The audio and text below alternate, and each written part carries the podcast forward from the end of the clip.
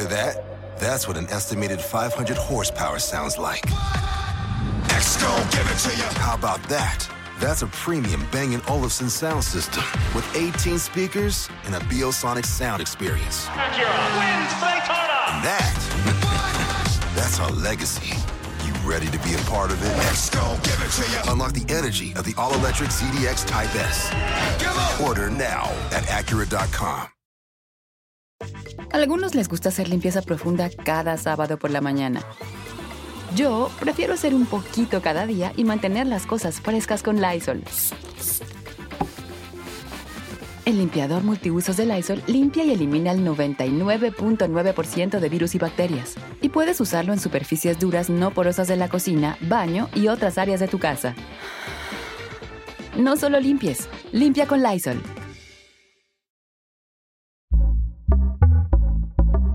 Pitaya. Fiesta Americana Travel Tea presenta. En exactamente 138 días se van a realizar las elecciones más grandes de México. Y van a ser también las más arriesgadas de la historia, porque en decenas y decenas de lugares los distritos electorales están asentados literalmente sobre un polvorín. Estamos hablando de territorios enteros donde no hay Estado, porque en esos lugares la única autoridad es el crimen organizado. Y hay que decirlo bien claro. Las elecciones del 2024 van a estar bajo asedio de la violencia criminal. El domingo, el diario Reforma publicó que en el 25% del territorio electoral de México existe algún riesgo de que la violencia o la presencia del crimen organizado impacte el desarrollo de las elecciones. Ese mismo diario plasmó en sus páginas una extensa radiografía sobre las marcas imborrables que ya ha dejado el crimen organizado en distritos electorales muy específicos. Por ejemplo, los que están concentrados en la tierra caliente de Michoacán, donde un día sí, pero el otro también, ¿eh?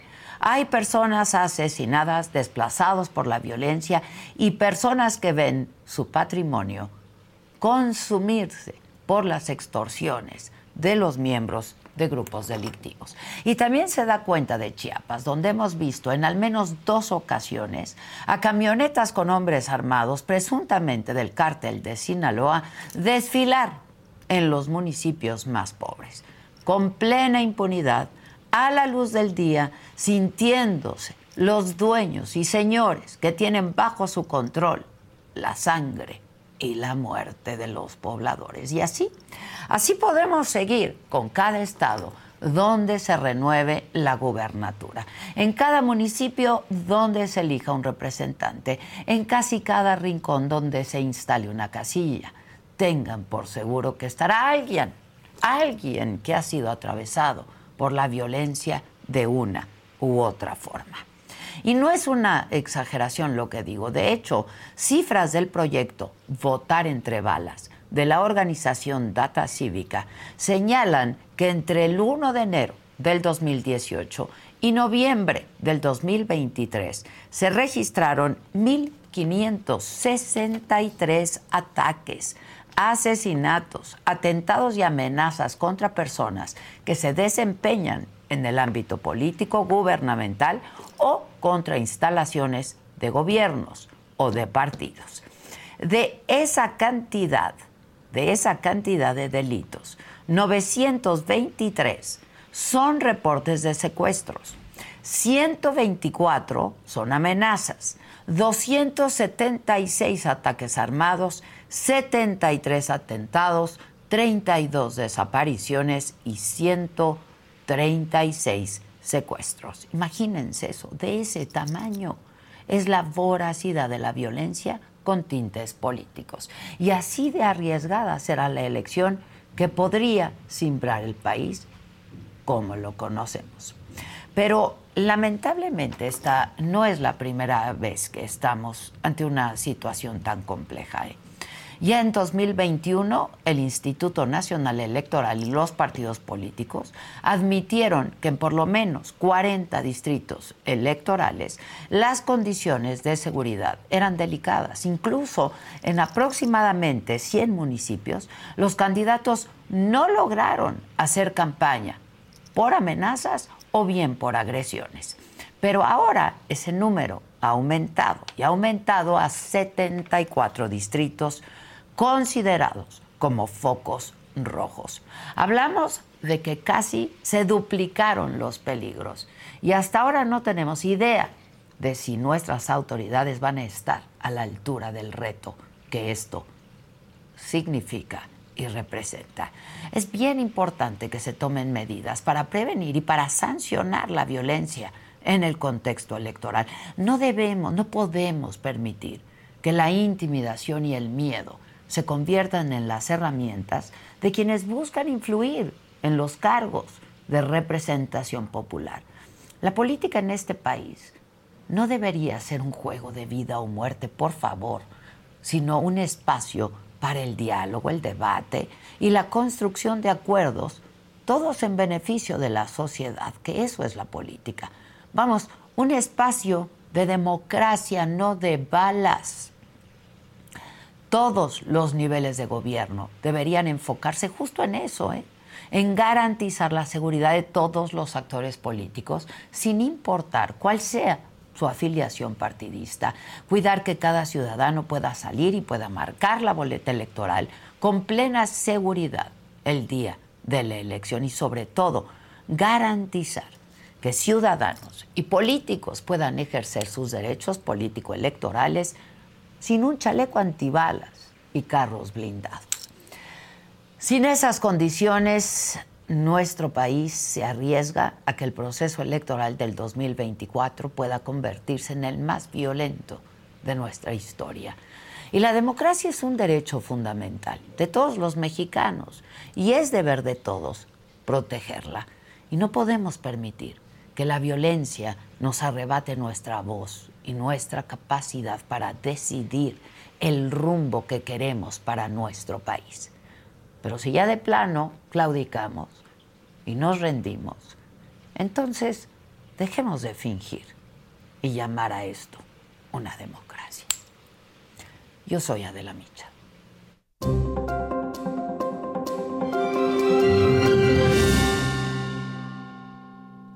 Hola, ¿qué tal? Muy buenos días. Los saludo con mucho gusto. Hoy que es martes 16 de enero. ¿De qué estaremos hablando el día de hoy? Los temas más relevantes. Bueno, eh, Lorenzo, Lorenzo Córdoba va a ser el único orador de la Marcha Ciudadana por nuestra democracia que se va a llevar a cabo el próximo 18 de febrero, que irá del Monumento a la Revolución al Zócalo de la Ciudad de México. Esta marcha fue convocada por las organizaciones que integran Unidos en las precampañas.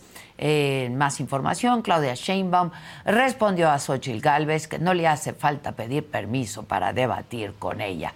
En tanto, Xochitl retó a Claudia a que le pregunte a Omar García Harfuch su opinión sobre el exsecretario de Seguridad, Genaro García Luna. Por cierto, el INE. El INE definió las sedes y los formatos de los tres debates presidenciales, ya que se van a hacer entre abril y mayo. Dos van a ser de asistencia obligatoria. En otros temas, siete de las ocho jóvenes colombianas presuntamente secuestradas en Tabasco eh, van a ser deportadas a su país por falsear información al ingresar a México. A una más se le va a dar refugio. En información internacional, al celebrar su triunfo en los cocos de Iowa, el expresidente Donald Trump reiteró que de llegar a la Casa Blanca va a sellar la frontera con México. Y en la mañanera, pues ya recibió respuesta Donald Trump. El presidente López Obrador aseguró que no se puede cerrar la frontera, ya que habría pérdidas económicas millonarias para los dos países. En los otros temas, las series Succession y The Bear triunfan en los premios Emmy 2024, que fueron ayer. Belinda anuncia nueva canción, lanza una indirecta a su expareja Cristian Nodal. Lionel Messi gana el premio The Best de la FIFA. Así es que de todo esto y mucho más estaremos hablando esta mañana. Así es que pongan desde ya sus colorcitos en el chat, comenten con nosotros y yo les pido que compartan esta transmisión con todos sus contactos, sus más allegados, para que seamos siempre una comunidad mucho más grande, más amplia y siempre plural. No se vayan, porque ya comenzamos.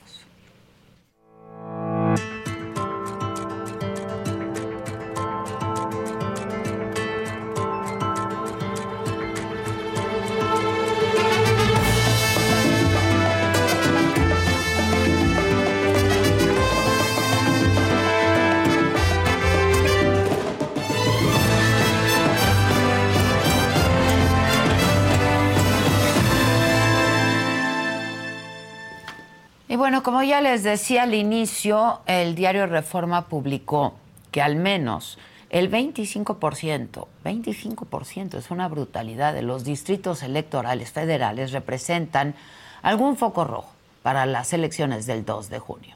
Este diario documentó que en 74 distritos de 21 estados se registraron ataques a políticos, a operadores partidistas y a funcionarios electorales además de masacres, plagios de migrantes, enfrentamientos entre criminales, desplazamientos de pobladores por el crimen organizado, así como emboscadas a policías y a las Fuerzas Armadas. De hecho, ayer el secretario de Seguridad Pública de Tamaulipas, Sergio Chávez García, pidió al crimen organizado, les pide respetar el proceso electoral, lo dijo así estamos, estamos trabajando y vamos a seguir trabajando así hasta el 2 de junio y posteriormente igual para crear las condiciones necesarias para que la ciudadanía pueda llevar a cabo el ejercicio de su derecho constitucional de ejercer el voto en la forma tranquila. Yo creo que, que con un poquito de conciencia de toda la ciudadanía e inclusive pues de la gente que se dedica a actividades delictivas, pues es una situación que debemos de respetar y debemos de de permitir un desarrollo estable para pues, renovarlo ahí algunos algunos poderes, ¿no? los poderes municipales, las, diputaciones y las senadurías en el caso de aquí de Estados Ayer el diputado pues así las cosas. Para hablar más de este tema, me acompaña aquí en el estudio María Morera, presidenta de Causa en Común, activista ciudadana. María Elena, ¿cómo estás? Buen día. Buenos días. Qué gusto verte. Feliz, año. Sí, sí, sí. ¿Cómo, te ha ido? Pues mira, eh, en lo personal y familiar, eh, bien, gracias a Dios. Afortunadamente, sin embargo, pues el país está cayendo, ¿no? Tenemos un colapso institucional en muchos, en muchas áreas que pues no terminamos de asumir ni de llamarle por su nombre. Sí. Eh, en términos de, violencia, María Elena, eh, que tú sigues muy de cerca todo este tema, estamos, ¿qué? A cinco años, ¿no? De esta administración. Yo no sé cuál sea el corte de caja, ¿no? Hasta este momento en temas de seguridad. Bueno, el corte de caja es que están completamente reprobados. O sea, yo no imagino una irresponsabilidad mayor que saber que van a ocurrir tragedias y no prevenirlas. ¿Hay forma de prevenirlas, claro, el, claro, el gobierno tiene toda la información. Estamos a un poco más de cuatro meses de la elección. Un poco más, sí. Y el gobierno, por supuesto, que sabe los focos rojos, dónde habrá violencia, ¿no? Porque la violencia en las elecciones la podemos dividir entre la violencia antes de la elección, en las precampañas, en las campañas y luego el día de la elección. El gobierno, por supuesto, que tiene mapas de dónde va a haber problemas y sin embargo no está haciendo nada. Bueno, lo decías tú hace un momento. si los tiene el diario Reforma, que no los tenga que no los tenga la inteligencia del, país. Y lo decías hace un momento, la declaración del secretario de Seguridad de Tamaulipas, que es además un militar, es brutal. ¿no? O sea, pedirle al crimen organizado que tenga conciencia que se porte bien, ¿no? En lugar de asumir su responsabilidad y pedirle al gobierno federal que asuma la suya para poder enfrentar la violencia que se nos viene este año, sobre todo, todavía no sabemos qué va a pasar después de la elección, pero antes de la elección se sabe cómo vienen las cosas. bueno, ya han estado ocurriendo cosas de entrada. Por supuesto, de entrada ya nada más este año llevamos tres asesinatos de actores políticos en menos de una semana. Si ustedes están buscando un nuevo celular, yo les pido por favor que no vayan y agarren la primera oferta que les pongan enfrente. ATT les da sus mejores ofertas a todos. Sí, a todos. A ti que tu tiempo en el teléfono sube cada mes. Y a ti que ni siquiera tienes redes sociales. A ti también que hablas toda la noche con tu pareja. Y a ti que sigues haciendo swipe para encontrarla. A ti que el 80% de tus fotos son de tu mascota. Y a ti que si no subes foto en el gym no cuenta la ida. Ah, y a ti también que estás en el 1% que más escucha a su cantante favorito. Y a ti que me estás escuchando en este podcast, ATT te da sus mejores ofertas en todos sus smartphones a clientes nuevos y a los ya existentes, porque conectar lo cambia todo. Las ofertas varían por dispositivo, sujeto a términos y restricciones. Visita att.com o una tienda para más detalles. That? That's what an estimated 500 horsepower sounds like. Gon' give it to you. How about that? That's a premium Bang & Olufsen sound system with 18 speakers and a Biosonic sound experience. Acura wins Daytona. And that, that's our legacy. You ready to be a part of it? Gon' give it to you. Unlock the energy of the all-electric ZDX Type S. Order now at Acura.com. El 5 y el 9 de enero eh, tuvimos tres asesinatos de actores políticos y mira, hay, o sea, los riesgos yo los dividiría en, hay cinco riesgos principales. El primero es la intervención del crimen organizado en las elecciones. El segundo es que el presidente va a seguir interviniendo en la elección con sus palabras a favor de los candidatos. Que es un riesgo también. ¿no? Claro, con recursos públicos. Y el riesgo aquí está en que va a haber violencia provocada por él ¿no? Que se van a enfrentar los grupos eh, políticos, por supuesto. ¿No? O sea, si tú estás en desventaja, claro que te vas a enfrentar furioso contra el que le están dando una ventaja ilegal. ¿no? Luego, el tercer riesgo es que el ejército se politice. Ya lo hemos visto en declaraciones del secretario eh, del ejército, del, secretario, secretario de la defensa, ¿no? donde dice que pues estemos en favor del grupo que gobierna. El cuarto riesgo son las elecciones en Estados Unidos. Este año habrá elecciones en más de 70 países. Sin embargo, el tener de vecino a Estados Unidos, que ya está diciendo que va a ir por este, cerrar más las fronteras, evitar que los migrantes pasen. Esto quiere decir que el crimen organizado va a tener más capacidad de acción en contra de los migrantes, va a provocar violencia. Y por el otro lado, por supuesto, también en el tema de Estados Unidos van a presionar más en que se detengan capos de, eh, de la droga. En México en México, que esto provoca mucho más violencia en México porque no viene acompañado de otras estrategias. ¿no? Y el quinto, bueno, que el presidente si pierde, su partido no acepte que perdió, o que si pierde la oposición se quede muy debilitada. ¿No? Estos serían como los cinco riesgos. Muy debilitada la oposición. La oposición y entonces sea muy difícil. Porque hay maneras de perder también. Exactamente. Entonces va a ser muy difícil la acción del legislativo, ¿no? Y luego ya en, otras, en otros dos riesgos viene el legislativo, que si ganan mayoría calificada, bueno, pues van a pasar muchas de sus, de sus reformas que son completamente ilegales, ¿no? Eh, como por ejemplo dejar a la Guardia Nacional en manos del ejército. Pero además está el riesgo de que el año que entra se elige un, o tienen la elección de otro ministro. Sí, claro. Entonces ya quedarían cuatro ministros que le responden hincados a López Obrador. Más los que vienen en la otra administración. Más los que vienen después.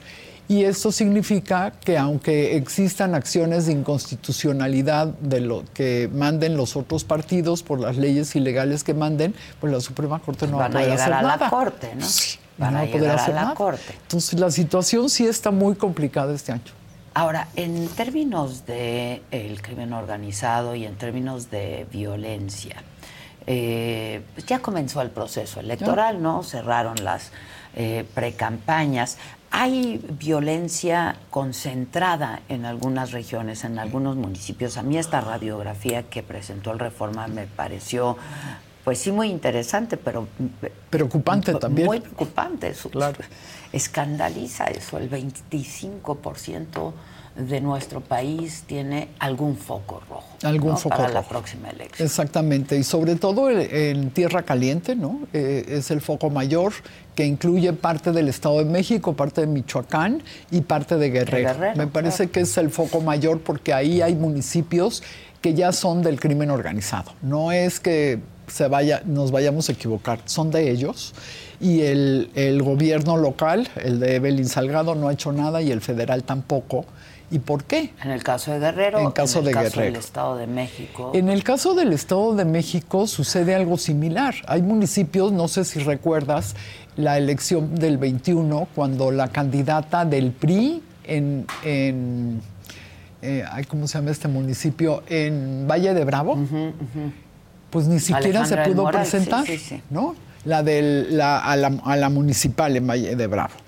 Este, tenemos también focos, por supuesto, en Michoacán, donde el crimen organizado también pues, maneja no solamente la inseguridad, la violencia, sino también pues, te, cobra, te cobra un impuesto ilegal, el impuesto del cobro por derecho de piso, que está ya extendido en muchísimos municipios, porque eh, estamos viendo lo que sucedió en el 2021, que es muy claro que el crimen organizado intervino en, todo, en todas las elecciones del Pacífico, no solamente antes de la elección, también el día de la elección secuestraron, por ejemplo, en Sinaloa a los operadores del PRI, ¿no? Y operaron el crimen organizado en favor de, Morena.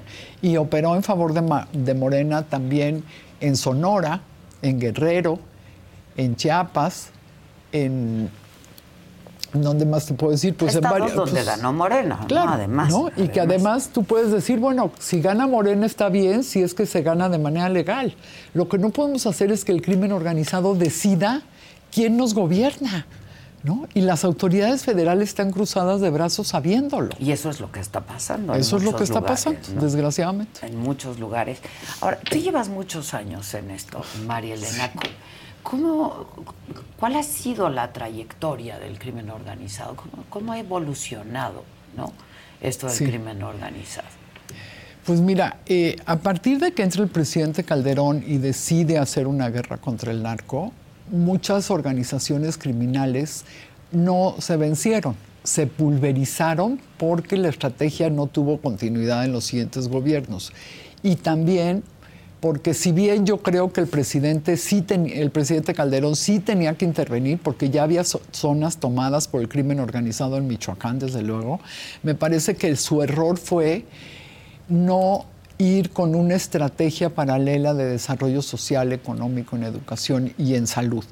Y el gobierno de Peña Nieto no hizo nada los primeros años, traía la cola de ventaja que le había dejado el presidente Calderón, y ya cuando trató de, hacer algo tampoco no tuvo la estrategia fuerte para poder hacerlo. Y en este gobierno, desgraciadamente, se han ido de manera exponencial algunos delitos el cobro por derecho de piso, que al final del día, Adela, es un secuestro a tu negocio.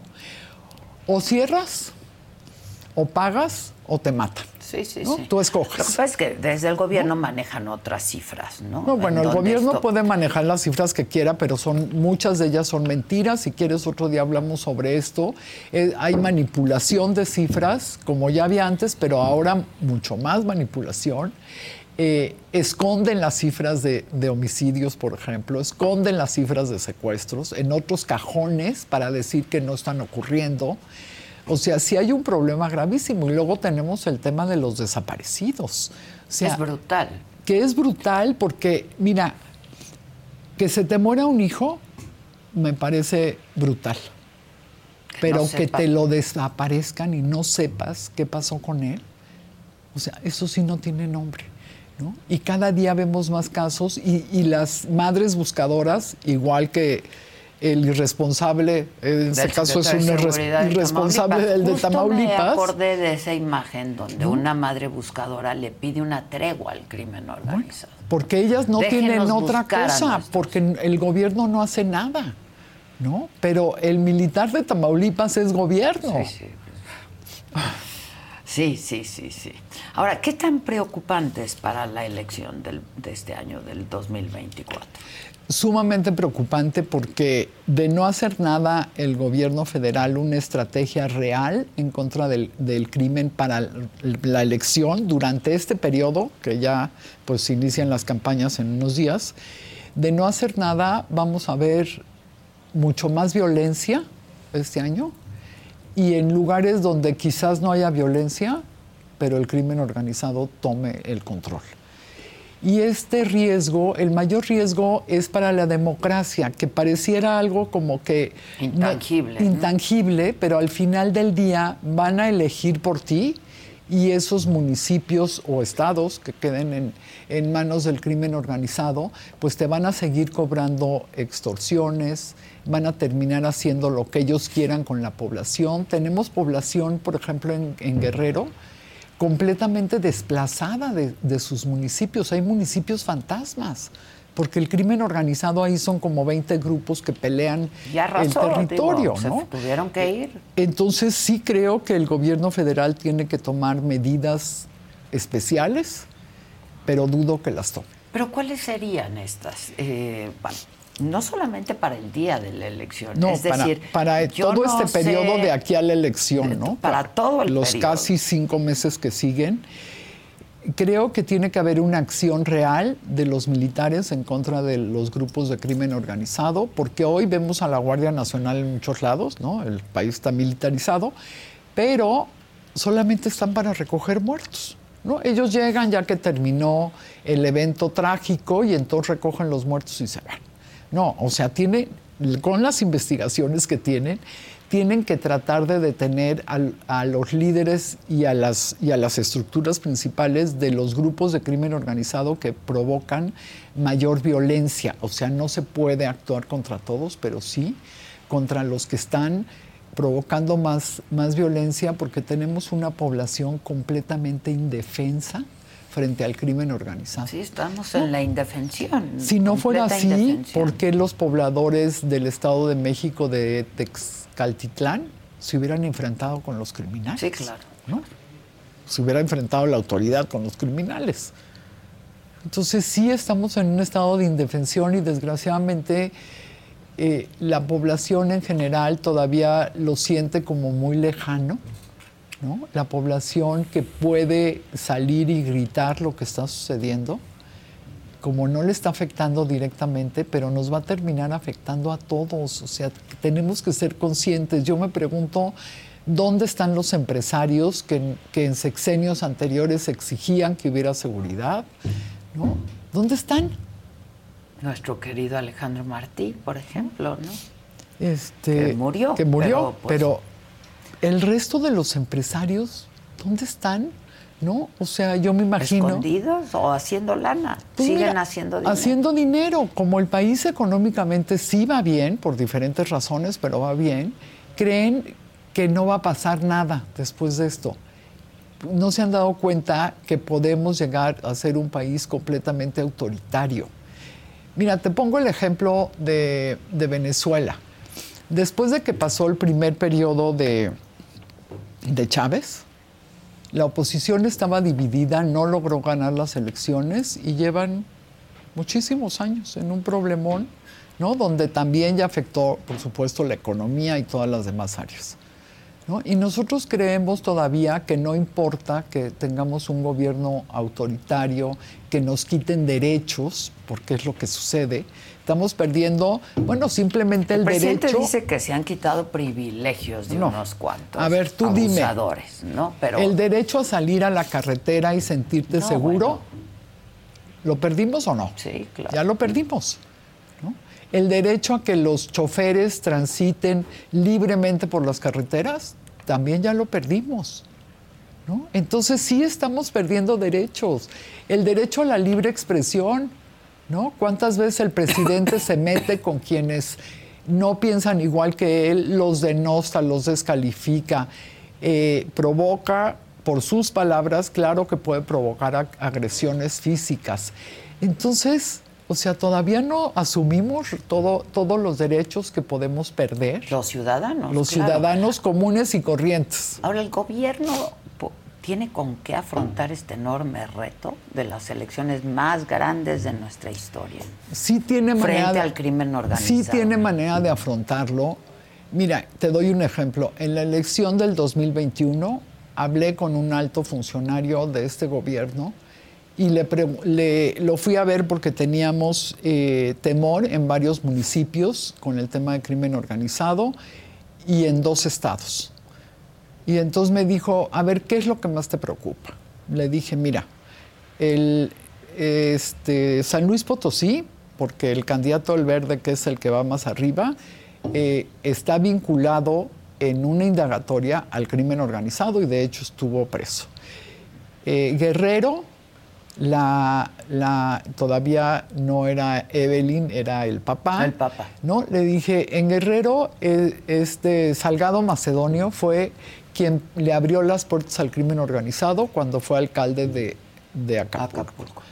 Bueno, de esos dos me dijo, mira, de San Luis Potosí tienes toda la razón, ya avisamos al presidente y el presidente dice que nos esperemos a que pase la elección.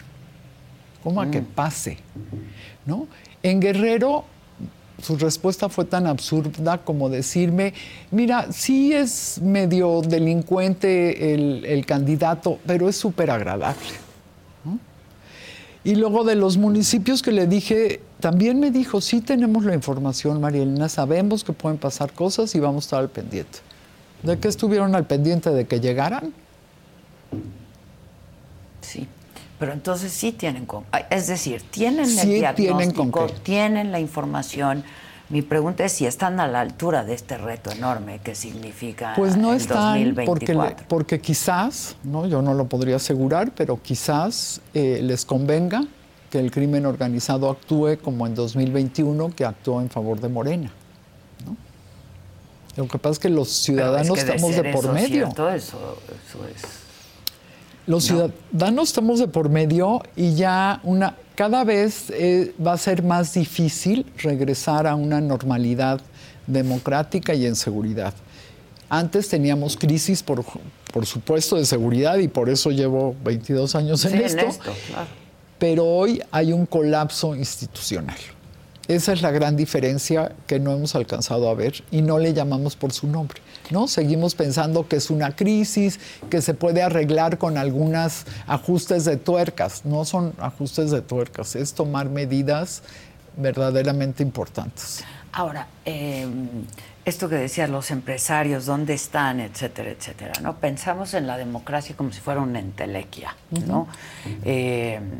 y bueno, no pasa nada, la economía va bien, este, eh, sí han salido de la pobreza extrema varios mexicanos, que eso me parece que es un dato también importante, ¿no? Pero, eh, y yo decía, los, los mexicanos no podemos eh, dejar que pasen por encima de nuestra democracia. Pero ¿qué tenemos que hacer los mexicanos? ¿no? O sea, no puede ser que postularte para un cargo no sea jugarte la vida. Así es. Número uno. Y número dos, tampoco que ir a votar sea arriesgado.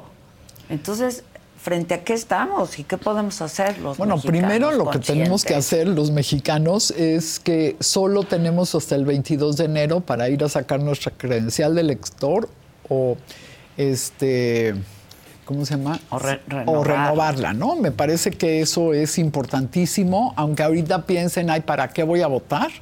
El, día el día de la elección van a ver que sí tenían que haber ido a votar, ¿no? Y además no está nada definido, contrario a lo que muchos del gobierno dicen para lavarle el cerebro a la gente, la elección no está definida.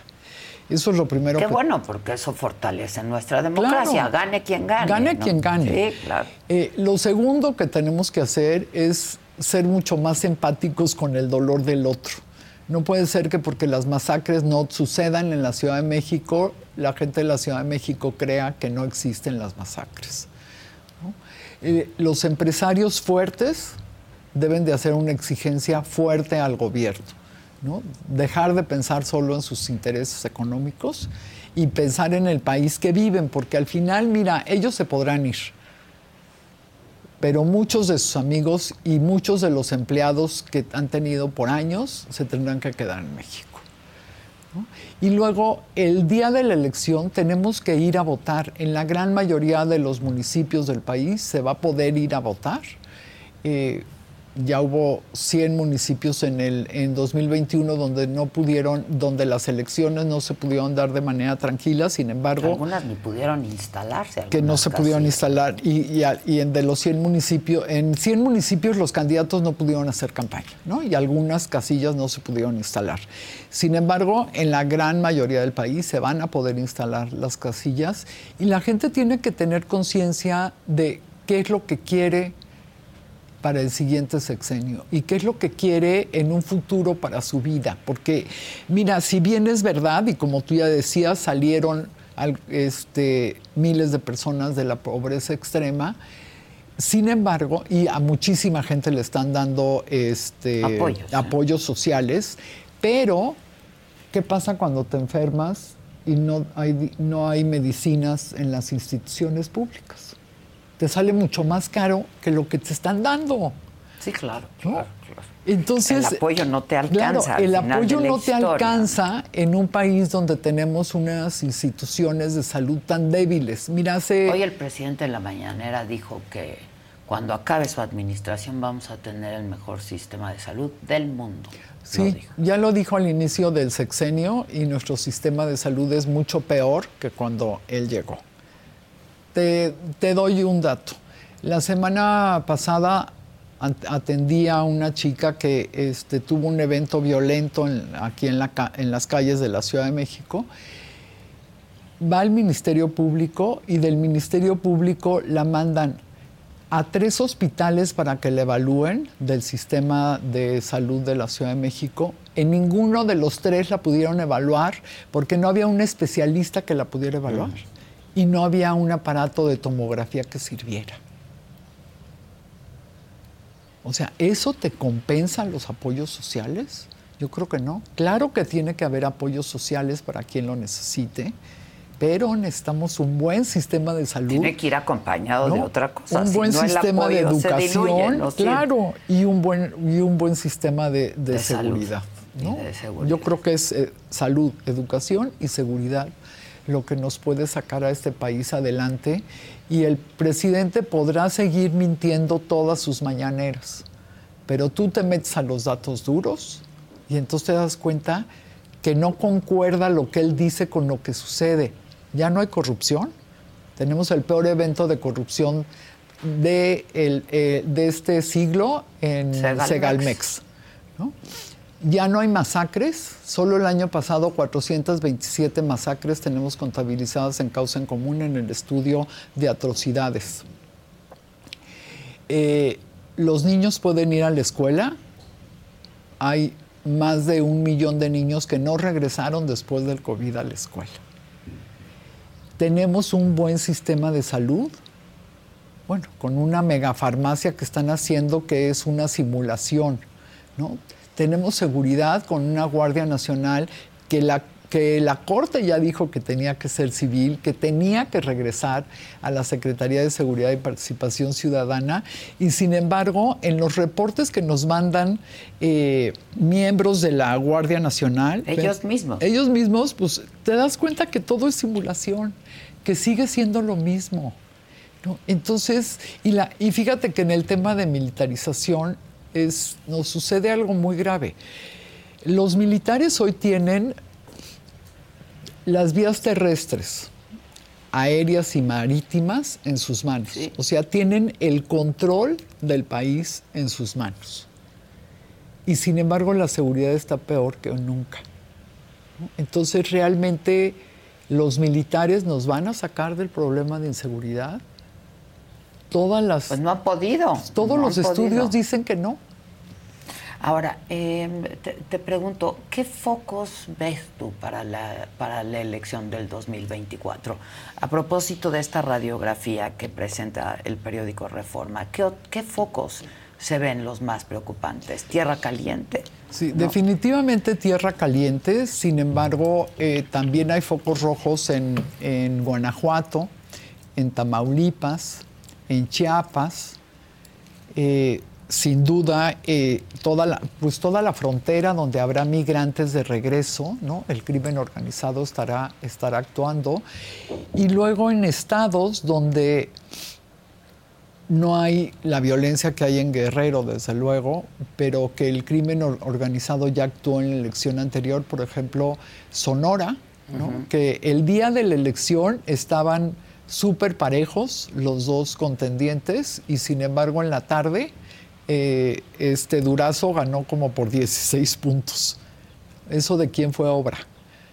Entonces, eh, creo que para, para, los ciudadanos Guerrero, Guanajuato, Chiapas y Tamaulipas, eh, parte del Estado de México y por supuesto Michoacán, serán los focos rojos más fuertes. Sin embargo, también habrá movimientos silenciosos del crimen organizado, porque recordemos que el crimen organizado no tiene partido, ¿no? Pero en las elecciones pasadas se fue con Morena. Pero ellos tienen intereses en el trasiego de la droga, en la venta de la droga, pero también tienen intereses en el tráfico de personas, principalmente de migrantes, se han eh, diversificado, esa es la verdad. Claro, pues sí, si son, si son criminales. de piso para poder vender pollo. Son criminales, pero no estúpidos, ¿no? Entonces, es todas estas zonas que ellos tienen tomadas, eh, no solamente en seguridad, sino que ellos están administrando los municipios con el cobro por, por comprar pollo, ¿no?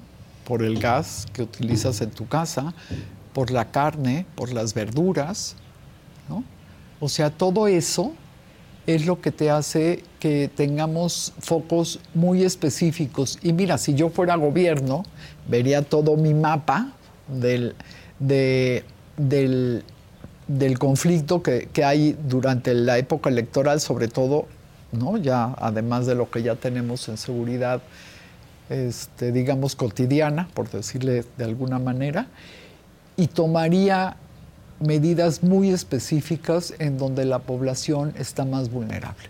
Y eso definitivamente es tierra caliente, eh, con los tres estados, el Estado de México, eh, Guerrero y Michoacán, donde pueden tomar las medidas porque además conocen cómo está funcionando, ¿no? Ya lo vimos cuando la marcha esta que hicieron los criminales en Chilpancingo. Bueno, ahí le tienen que ir a pedir permiso a los grupos criminales para ver quién va a ser, a quién van a, elegir de, candidato y después el candidato que ya es, sea presidente municipal les tiene que pedir permiso de en obra pública, ¿no? Que ellos los criminales lo tienen a cargo, en seguridad, que también es otro espacio de los criminales. Entonces sí creo que hay manera de evitar muchas de las tragedias. Sin embargo, me parece que el cinismo de este gobierno no va a dar para evitar, no va a dar para que hagan algo y evitar las tragedias. Y me parece que el periódico Reforma lo hizo muy bien. O sea, te está mostrando el mapa de qué lugares, ¿no? Es más, bueno, ya está hasta digerido, ¿no? Sí, ¿qué hace la gente de esos lugares? ¿Me explicó? O sea, habrá, habrá muy los ciudadanos, pues. Habrá muy poca, votación ese día, a menos de que los grupos criminales sean los que transporten a la gente a votar. ¿no? Que eso también ha sucedido en las elecciones. Pero, a ver, Marilena, cuando tú dices, a ver, ¿no? Durazo, en Sonora. Iban parejos, acabó 15 puntos arriba de quienes es obra, de crimen organizado. ¿Tú estás implicando que, que pacta el gobierno con el crimen organizado? O... Pues mira, no sé si pacten o simplemente se vean a los ojos y tengan los mismos intereses, ¿no? este, porque ya decir que pactaron, pues habría que tener las pruebas para decir pactaron. Sin embargo, lo que ves en los resultados, ¿no? Pues sí es que se miraron a los ojos y dijeron, pues vamos juntos. Es terrible. Terrible, terrible, para el país. Eso es claudicar. Eso es claudicar a, tener un, a tener un país eh, democrático, en paz, y que realmente los ciudadanos, sobre todo los que menos tienen, puedan elevar su nivel de vida. Porque tú dime en estos municipios donde los criminales han desplazado a los, a los ciudadanos, eh, ¿cuál es el nivel de vida de esta gente? ¿no? Hay lugares, y ahorita no me acuerdo en dónde, porque además salió en las noticias, que los militares fueron los que le dijeron a la gente, pues a ver, váyanse porque aquí ya no pueden seguir viviendo. Y la gente agarró sus cositas, las subieron a las camionetas de los militares y se los llevaron. Bueno, lo que está pasando ahora en Acapulco, ¿no? Que los militares están transportando a la gente. Este, y entonces dices, ¿y esa gente a dónde se va a vivir? ¿No? Se va de arrimado con algún pariente mientras el pariente no les dice, oigan, yo tampoco no puedo eh, tratan de, rehacer su vida en otro lugar y dejando todo su patrimonio atrás. O sea, sí me parece súper doloroso, Adela. No, pues claro. Y más doloroso que este gobierno no haga las cosas teniendo los instrumentos para hacerlo. Porque hay gente que dice que ya no puede hacer nada. No es cierto. Bueno, claudicar me parece peligrosísimo. Peligrosísimo. El crimen organizado, ¿no? Peligrosísimo y por lo menos el gobierno del presidente Andrés Manuel López Obrador ha claudicado. Ahora, el presidente no va a estar en la boleta. No, no va a estar. No va a estar en la boleta, ¿no? Eso, eh, pues hay un reacomodo necesariamente, ¿no? Y hay que modificarlo. Claudia Sheinbaum aunque represente, ¿no? Pues los mismos eh, y comparta los mismos objetivos y, principios del presidente López Obrador y de Morena, pues tendrá otras formas, quiero pensar. Yo también quiero pensar eso. Eh, sin embargo, ella ha declarado que va a construir el segundo piso de la 4T, lo que quiera que eso signifique, pero también por y lo sus que quiera que signifique el primer piso de la 4T. Claro. Eh, pero pues si, si significa lo mismo que el primer piso es seguir colapsando las instituciones, eh, tenemos a muchísima gente que sabía del tema de seguridad que ya está en, en puestos en empresas o en otros lugares eh, porque todos los mandos medios y todo esto, pues todo ese aparato se redujo en, en términos de la gente que tenía conocimiento. ¿No? Entonces va a seguir haciendo lo mismo, mm. va a seguir teniendo a los militares de adorno en las calles, va a seguir eh, dejando a las policías municipales en el total abandono.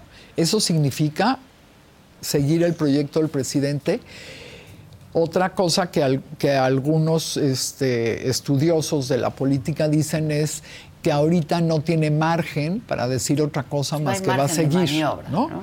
Con lo que dice el presidente y que una vez que llegue, entonces va a gobernar como ella considera que tiene que gobernar. Lo veo difícil. ¿Por qué? Did you hear that? That's what an estimated 500 horsepower sounds like.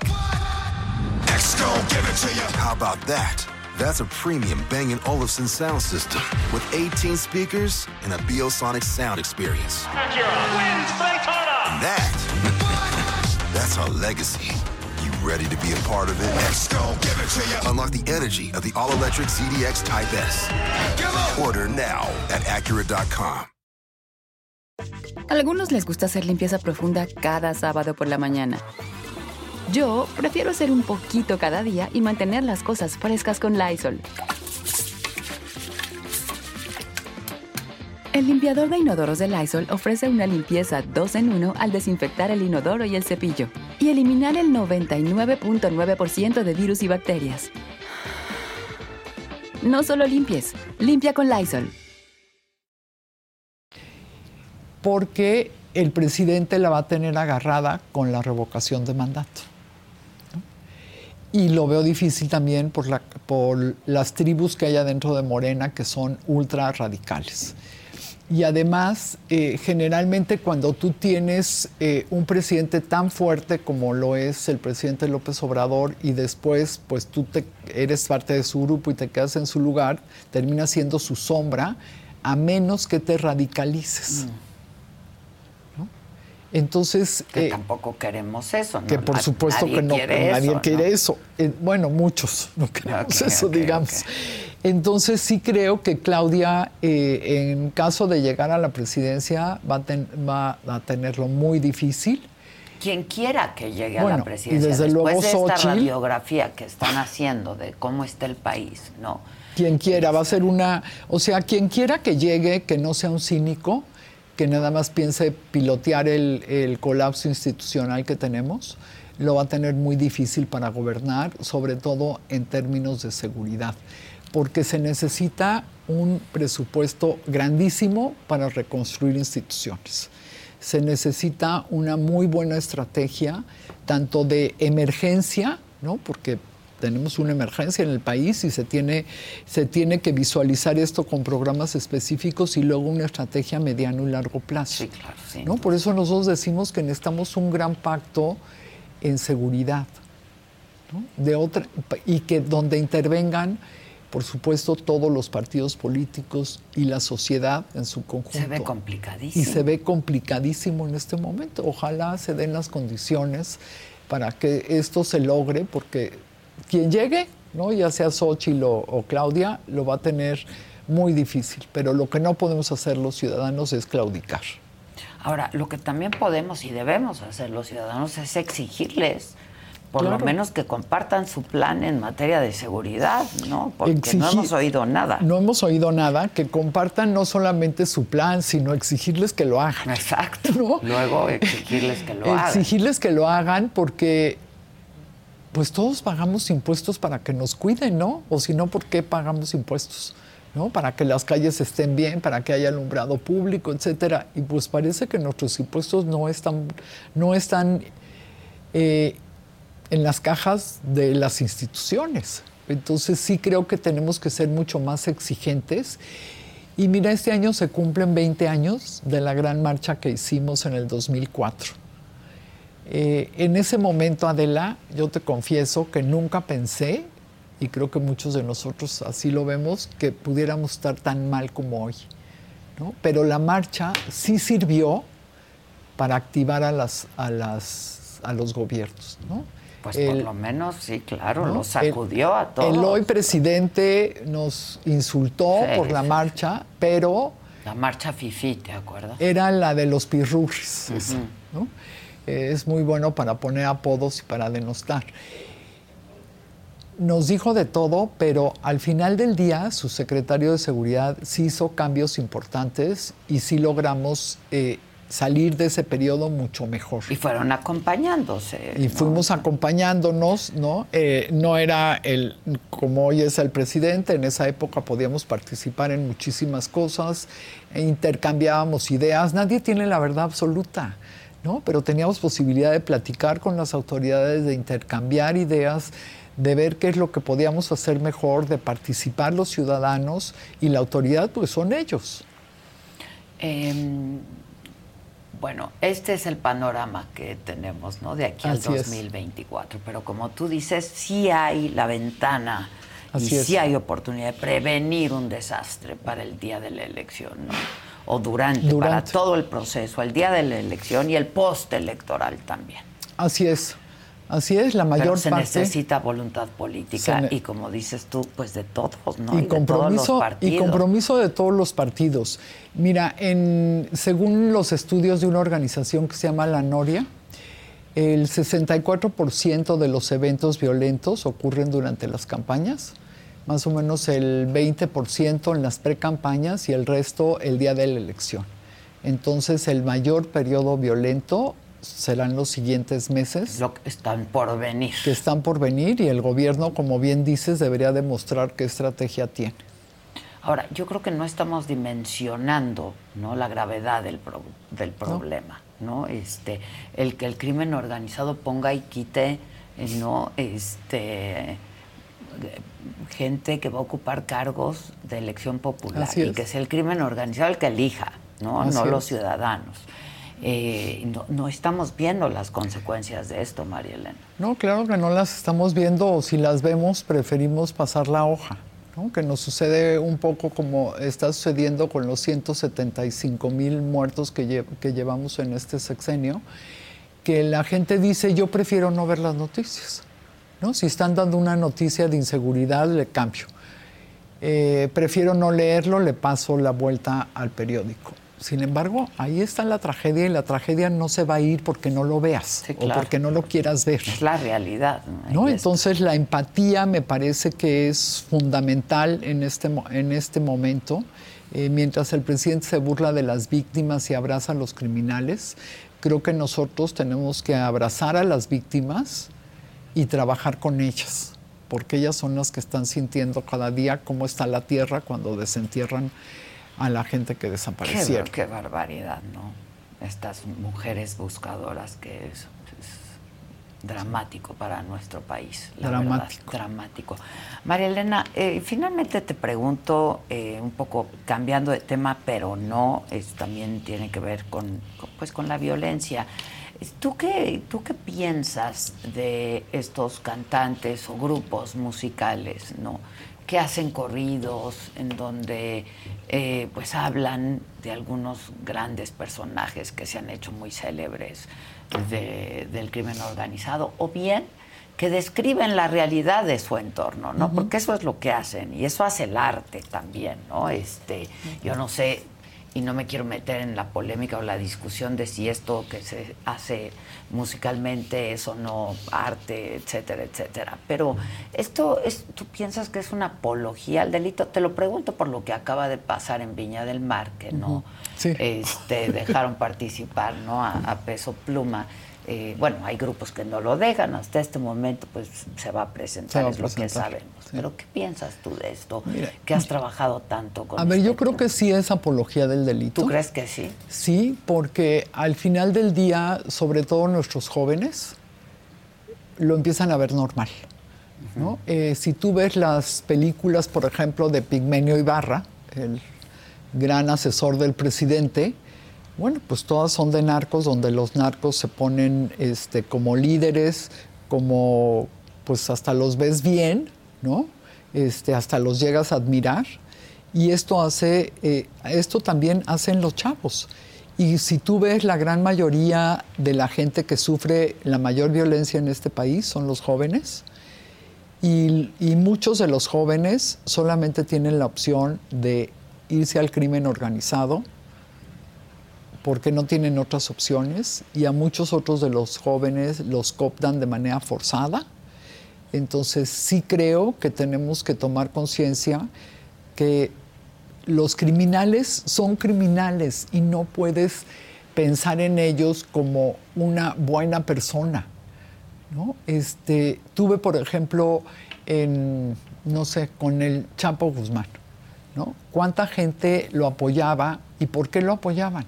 Bueno, pues porque de repente les, les regalaba despensas, porque les hacía el camino. carreteras, hacía caminos, Exactamente. les solucionaba problemas que el gobierno no estaba. Exactamente. Pero entonces lo que necesitamos es que el gobierno solucione los problemas y no los criminales, porque no olvidemos que son criminales. O sea, el Chapo, sus hijos y muchos más llevan en su conciencia miles de muertes. Y no podemos olvidar eso cuando estamos escuchando una canción donde le hacen un corrido a un criminal. ¿No? Y como tú bien dices, también hay algunos que describen lo que... Solamente describen lo que viven, describen lo que, ven, su realidad. Y lo que ven, pero sí creo que hay otros que seguramente están pagados por los criminales. ¿no? Entonces sí me parece que es peligroso eh, para las juventudes que no tengan conciencia de esto. Porque al final del día lo que tú ves normal lo haces. Si lo normalizas, sí lo haces, ¿no? ¿no? ¿Por qué no te meterías a una banda de crimen organizado si te está dando la opción de hacerte rico? Bueno, es que te vas a morir más joven. Bueno, los jóvenes no tienen visión a larguísimo plazo, ¿no? Piensan, pues, 10 años que viva feliz, con eso tengo. Sí, no, yo por eso siempre hago mucho hincapié, ¿no? Esto no te lleva más que a dos caminos, o la cárcel o la muerte. No hay de otra. No, hay de otra. No, hay este, más. Realmente. no hay más. No hay capos que se hagan viejitos. Siempre los matan antes. Sí, claro. Aún siendo el capo, tú imagínate toda la gente que está detrás de ellos. ¿no? Además esa idea y esa ilusión de que ellos van a ser el gran capo que, que escuchan en la música o que ven en una película de Pigmenio Ibarra, pues también es una mentira, porque ¿cuántos pueden llegar a hacerlo? ¿no? Sí. Este, sí, creo que tenemos que tener cuidado en qué vemos y qué ven nuestros hijos, sobre todo cuando están en edad de, de formarse, ¿no? y platicar con ellos. También creo que hay un problema eh, que tenemos en las familias y lo vemos con la gran violencia intrafamiliar que existe. Eh, y acaba de pasar el Día Mundial este, de la Depresión, ¿no? Y en México tampoco no hemos tomado conciencia de esto. Tú imagínate la cantidad de gente que está deprimida, ya sea porque un familiar de ellos murió en el COVID o se quedaron sin nada por tratar de salvarlo. ¿no? La, las mujeres que buscan a sus hijos, la cantidad ¿Cómo te de familias. la gran aceptación del, que tiene el presidente López Obrador? Bueno, yo creo que yo creo que tiene que ver con la decepción que hubo en el gobierno de Peña Nieto con los actos de corrupción. Sin embargo, creo que el presidente, así como no me parece que sea un hombre inteligente ni íntegro, sí creo que tiene una excelente comunicación en sus mañaneras, ¿no? Que, que miente de una manera tan cínica que hasta parece verdad. ¿No? O sea, dice unas cosas que, ¿no? Cuando dice ya en México no hay corrupción, son casos aislados, ¿no? Dices, ¿cómo se atreve a decir eso cuando se ha demostrado que sus hijos están metidos en actos de corrupción? O cómo dice que... No en- sé si se ha demostrado. ¿no? bueno, Pero, en los, este, en los este, estudios, en la, en la información que, que dan algunas organizaciones y algunos medios de comunicación, los documentos demuestran que están vinculados este, amigos de sus hijos eh, con actos de corrupción, ¿no? Es así. Que ellos tengan el dinero en sus cuentas, eso por supuesto que no se ha mostrado en ningún sitio. Eh, pero pues el presidente todo esto lo niega, ¿no? Y además hay una gran polarización. Entonces están los que definitivamente van a votar por, eh, por Morena y no creen que el presidente se equivoque ni que mienta, ¿no?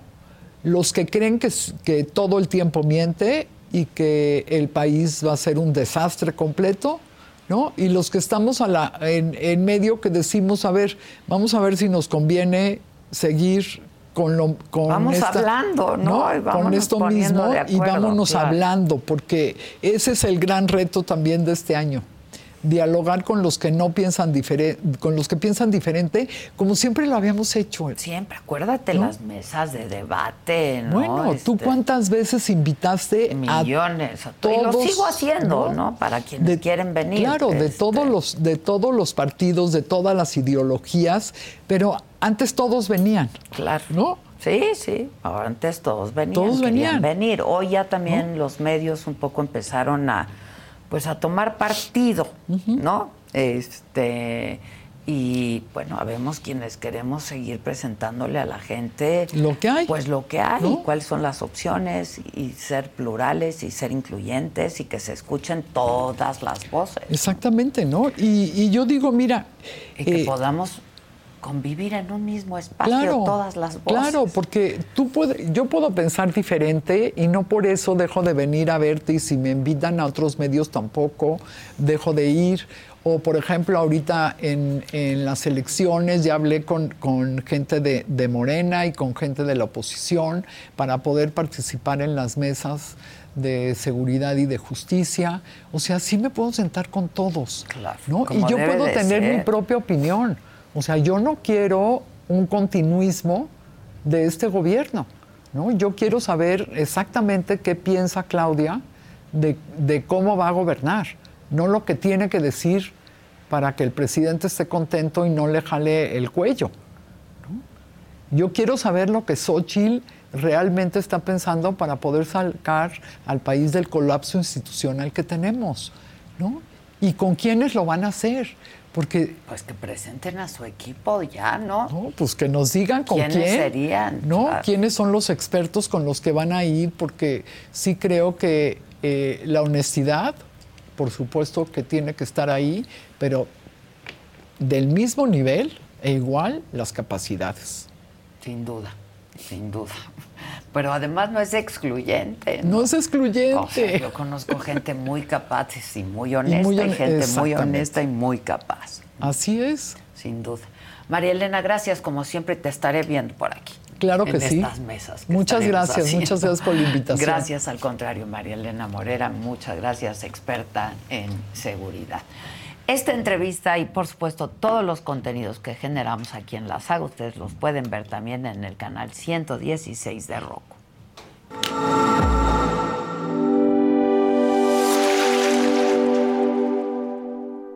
Ahora la televisión de streaming por el canal 116 de Roku, ya puedes disfrutar de la barra de entretenimiento que la saga tiene para ti. Inicia la semana con los temas de interés actual, entrevistas, debates, moda, deportes, espectáculos y lo más viral, bajo la mirada crítica, analítica y divertida de la mejor periodista del momento, Adela Micha, en Me lo dijo Adela.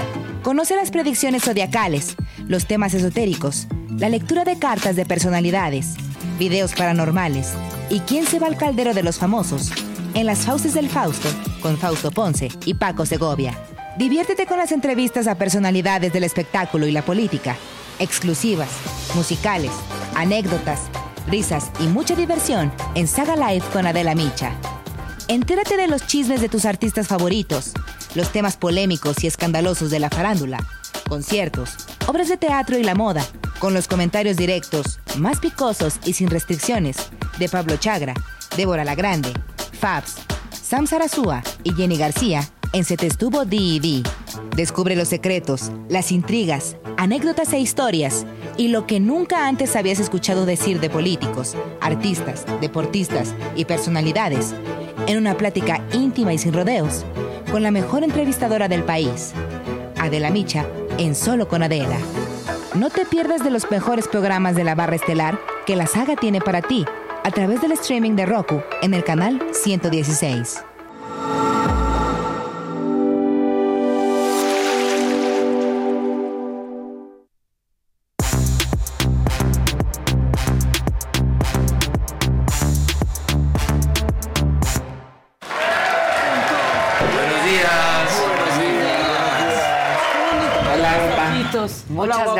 Gracias. Pues es que me quedé varada. Me, cancelaron el vuelo con esto de que retiraron los aviones de 19 aparatos de Aeroméxico. Sí, le ha dado en la torre, la verdad. Y de Alaska también. Está horrible. Sí. Sí, está horrible. Sí. Porque era una parte importante de la flota. claro, claro. En fin, pues así las cosas. Hay que irnos por mexicana. ¿A dónde? Todo depende de donde quieras. A donde quieran, van vacíos. No vacíos. Un solo pasa. Vi a un periodista que se fue con un Lo solo tuvimos en el macabrón recargado. Iba solito, pero aparte el boleto es una maravilla. Es un talón. Es ¿Ah, un sí? Se llena, man. sí. Es, es artesanal. Claro. Artesanal. Está horrible. Ah, No, todo lo tiene que hacer una máquina. ¿No? Todo bien. Bueno, aquí estamos de regreso. Muchas gracias por ¿Cómo estamos hoy? ¿Todo el chido? apoyo el día Todo de ayer. chido. Todo, Todo chido, todo ya chido. estamos con todo otra vez. Les dijimos, está varada, déjenla. Está varada. ¿Qué var ¿Por qué? ¿Estaban molestando? No, pero preguntaban, porque pues el lunes ibas a estar aquí, y justo les dijimos eso. Varada. Ni me modo. Pasó Sí. con el Cual ballena 737. varada. Sí. Pero aquí estamos. Ahí varada esperando se quedó. Sí. ¿Y te avisaron con tiempo cuando llegaste al aeropuerto? Me- en el caso mío me avisaron con tiempo, pero en el caso de Terés, que volaba a Los Ángeles por No Alaska. así. En ese momento. No me switches. No me switches, no me switches. Este, en el caso de Terés no. Ahí. Ahí. Sí. Pobre. Sí, sí, sí. Uf. En fin, bueno, aquí andamos ya, afortunadamente. Eso es lo bueno. No sé si tengas algo más macabrón que lo que hablamos. Uy, es reto.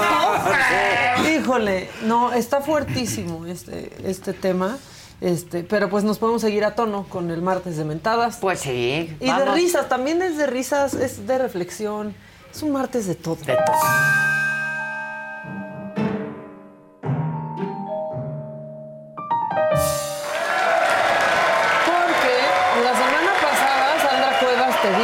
Que iba a presentar su nuevo su nueva organización por la familia y, Y la la, seguridad de. México y la presentó ayer con colores que pensé que era de Estados Unidos, pero es de México. Ahora, yo llegué a la conclusión que Sandra Cuevas es un estado de ánimo.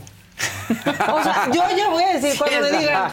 ¿cómo estás? Yo voy a decir, ando Sandra Cuevas. Ando Sandra si me siento así, porque fíjense, o sea, organizarte este evento un lunes, cualquiera de enero, El día más triste de la... Ah, en Blue Monday. En Y sí Blue estaba todo blue también.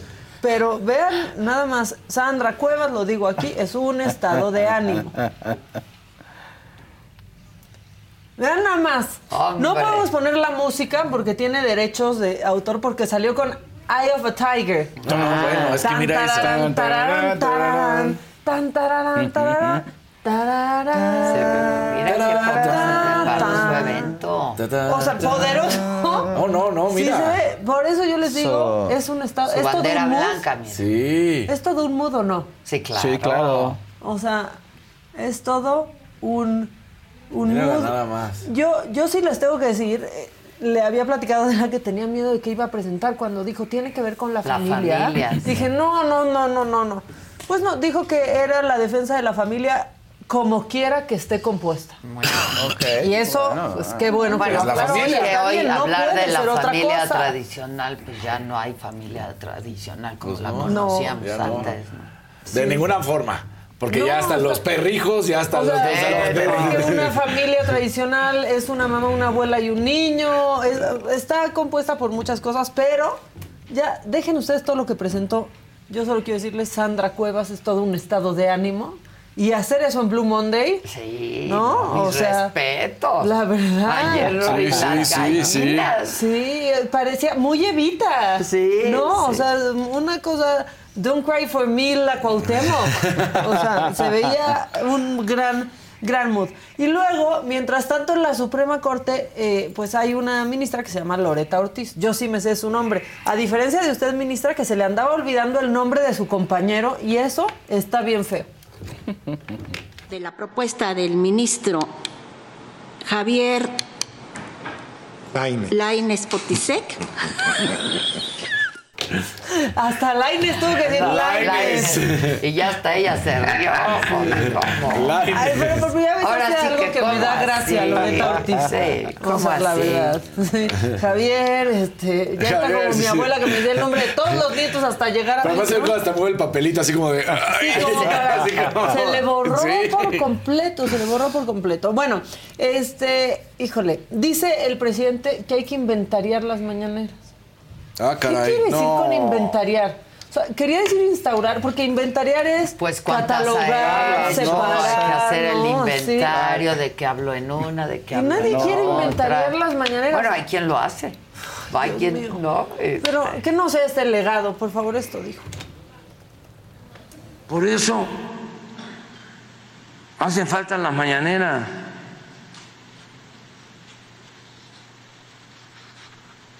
Hay que inventariarlas, que no se vayan las mañaneras. Yo me voy a ir.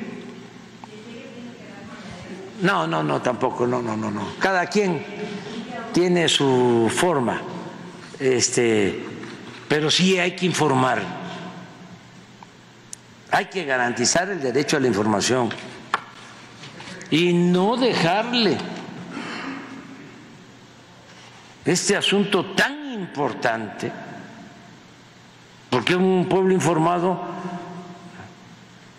es un pueblo consciente, es un pueblo politizado. Que hay que defender el derecho a la información. Pues, Debería claro, existir algo como el INAI. Exacto, para empezar por ahí. Oye, este, No, pero sí pero- quiso decir instituir. Sí, Sí, no, las mañanas. Era la que palabra, inventaría sí. las que, que Se le fue. encíclicas. Esas las tienes Se le fue el sexenio. Las tienes O, o inventariadas. quería decir inventadas. ¿No te acuerdas cómo repartía sus encíclicas? Repartían. Sí, claro. Sí. No, quiso decir ¿Inventar? inventariadas. Este, institucional. Tal vez sí son bien inventadas o que son inventadas. No ¿Estás conmigo Bueno, o estás sin mí? este, ok. Primero, Claudia Sheinbaum ayer eh, cuestionó, ¿no? Bueno, hace unos días cuestiona a Xochitl Galvez sobre eh, la lucha contra el narco y García Luna, ¿no? Y entonces, pues Xochitl Galvez le responde. Claudia, me preguntas qué opino sobre Genaro García Luna. La verdad, mi opinión no es nada positiva sobre él. Te reto que le preguntes a Omar García Hafush, que es cercano a ti, qué piensa de él. Ellos trabajaron muchos años juntos. Es más, creo que es hasta su mentor. Ahí me cuentas qué te dijo. Ese es Xochitl. Y la sonrisita al La final, sonrisita al sí. final. Xochitl tiene algo que Ya Claudia no va a tener, Claro. agilidad. Ya dijeron, ya recuperamos a Ya, Xochitl. O sea, ahí está de nuevo. divertida. La que era, ahí está. La sonrisita este, de Picarona, después, ¿no? sí, Picarona, sí. es así. Ahora, Que no importa de- si no hay prompter, o sea, ella lo Acabo de hacer una travesura. Y sí, porque entonces le dice, bueno, que te diga también Omar García Harfuch qué opina, Ajá, ¿no? ajá. Y sonrisita, pues no ha Ahí me contestado cuentas. Claudia ahorita. Ahí Sí, me ahí me cuentas qué cuentas. te dice. No ha contestado este ahorita. Creo que fue su mentor. Que, por cierto, Xochitl, en los camerinos de la Arena Ciudad de México, recibió a su imitadora del privilegio de. Ay, qué La bien. hubiera trepado al escenario. Claro. La hubiera trepado Porque al ese escenario. es Xochitl. Exactamente. Sí. Pero le salió muy bien, ¿eh?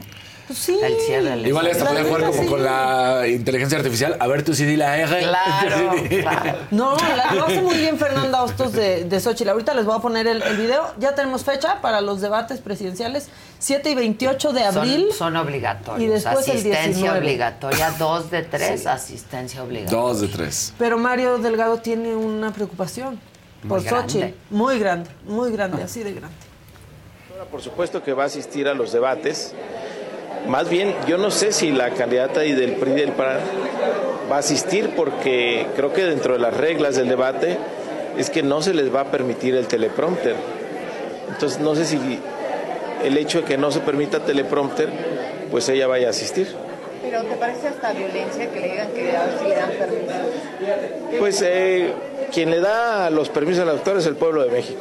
Es a quien Pues pónganle aunque sea teleprompter a Claudia para que conteste lo de Mar García Harfuch y Genaro García y que no conteste Mario Delgado por ella, ¿no? Sí, o sea, ya que es Delfina, Exacto.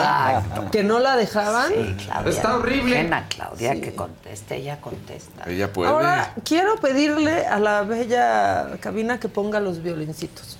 Por favor, adelante con los violines.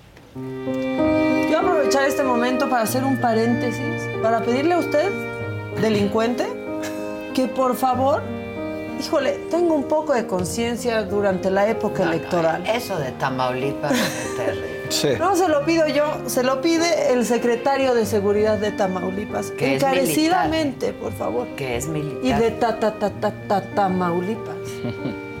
Escucha.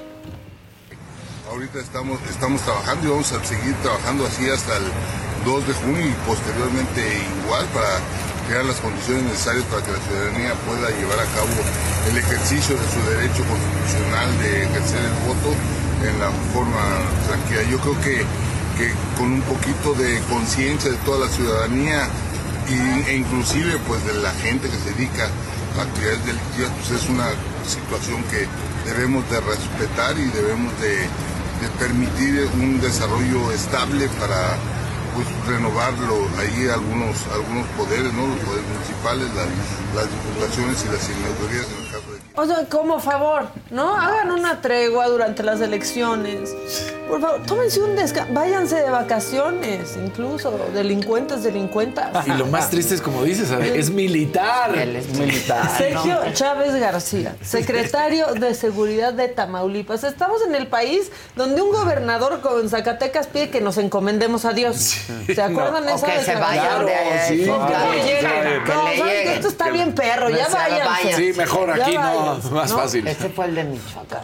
Ese también, no, o Que que dice... ya no estés en Morelia. Exacto, ¿qué haces aquí? Morelia. Se le ofreció seguridad y no la quiso. Sí. Dijo ¿Cómo? también sobre algún otro asesinado. De Bueno, así, así y- está México. Y ahora para cerrar, hemos vivido todo un drama con la jirafa Benito. Sí. Que si ya se la van a llevar a Puebla, que se esperaban temperaturas bajo cero. Bueno, todavía no está en Puebla Benito. Pero entonces de pronto sale un tuit y ustedes me van a decir, ¿quién es ese? ¿Por qué pones ese tuit? Pongan el tuit y les voy a explicar. Este Tito Alejandro, ¿no?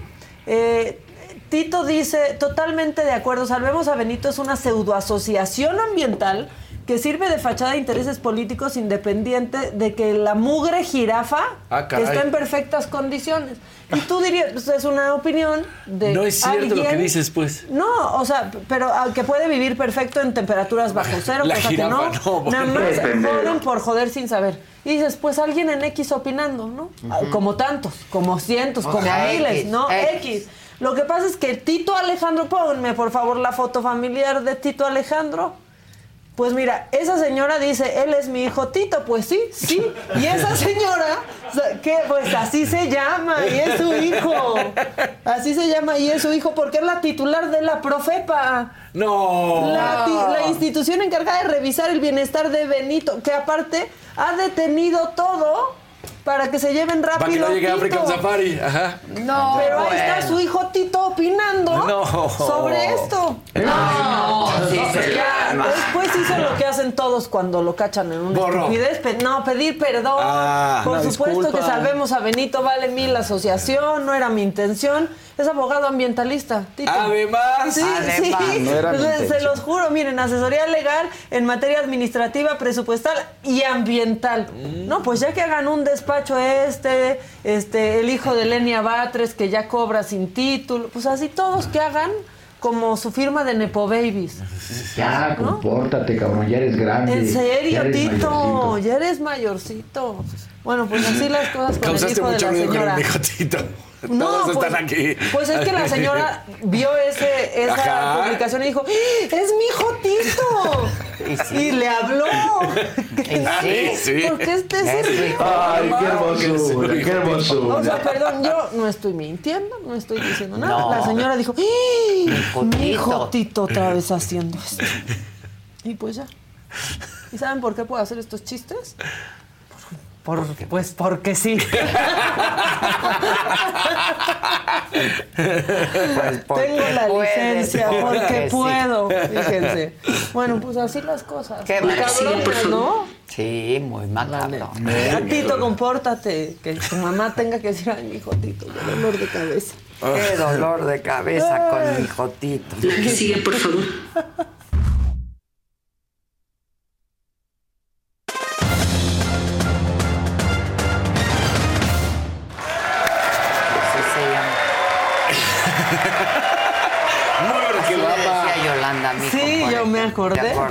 Sí. Qué guapa y todos te están diciendo que qué gran Ay, peinado muchas traes, gracias, ¿eh? gracias, sí. Eres como Gracias. Sunkissed. Hola, guapa. Hola, Hola, guapa. Hermosa, ya estamos en Eres el- una mujer guapa, atractiva. Hombre, muchas gracias. Se alborotó la anaconda. Ay, ay, ay. Sí, qué aquí mucho. Andas bien alborotado. hijo. Deliciosura hoy, ¿eh? Deliciosura de martes. Saludos a todos. Bueno, pues justamente ya vimos lo que pasó eh, con The Best, que las apuestas en caliente de quién iba a ganar, porque también para eso sirve, para ahí, para que le apuesten ustedes a que si gana o no alguno de los que estaban. Causó mucha controversia y mucha molestia de si Messi tenía que haber ganado o no. En, en esa, eh, en otros de los convocados que estaban, en esa terna, estaba Haaland y Mbappé. Muchos creen que el que tuvo que haber ganado era Haaland, porque ya para estos premios de Best ya no se contabiliza el tiempo después del mundial que ganó Messi. Ya eh, son los últimos meses, o sea, son los meses después y son estos últimos meses, ¿no? Digamos, de septiembre para acá. Entonces ya no tiene nada que ver el- lo que fue el mundial. Entonces muchos decían, ¿por qué ganó él si no debió haber ganado Messi? Tendría que haber ganado Haaland, que ganó con el Manchester City todo, o sea, el triplete, ganó la Liga, ganó la Champions League, ganó la Copa FA. Entonces todos estaban seguros que tendría que haber ganado Haaland. Y hay mucha molestia de si debió haber ganado Messi o no. Algunos dicen que es por su trayectoria y está bien, por su trayectoria, claro que sí, es espectacular lo que consiguió Messi toda su carrera y lo que sigue consiguiendo. Otros decían, es que vean cómo enalteció el fútbol en los Estados Unidos.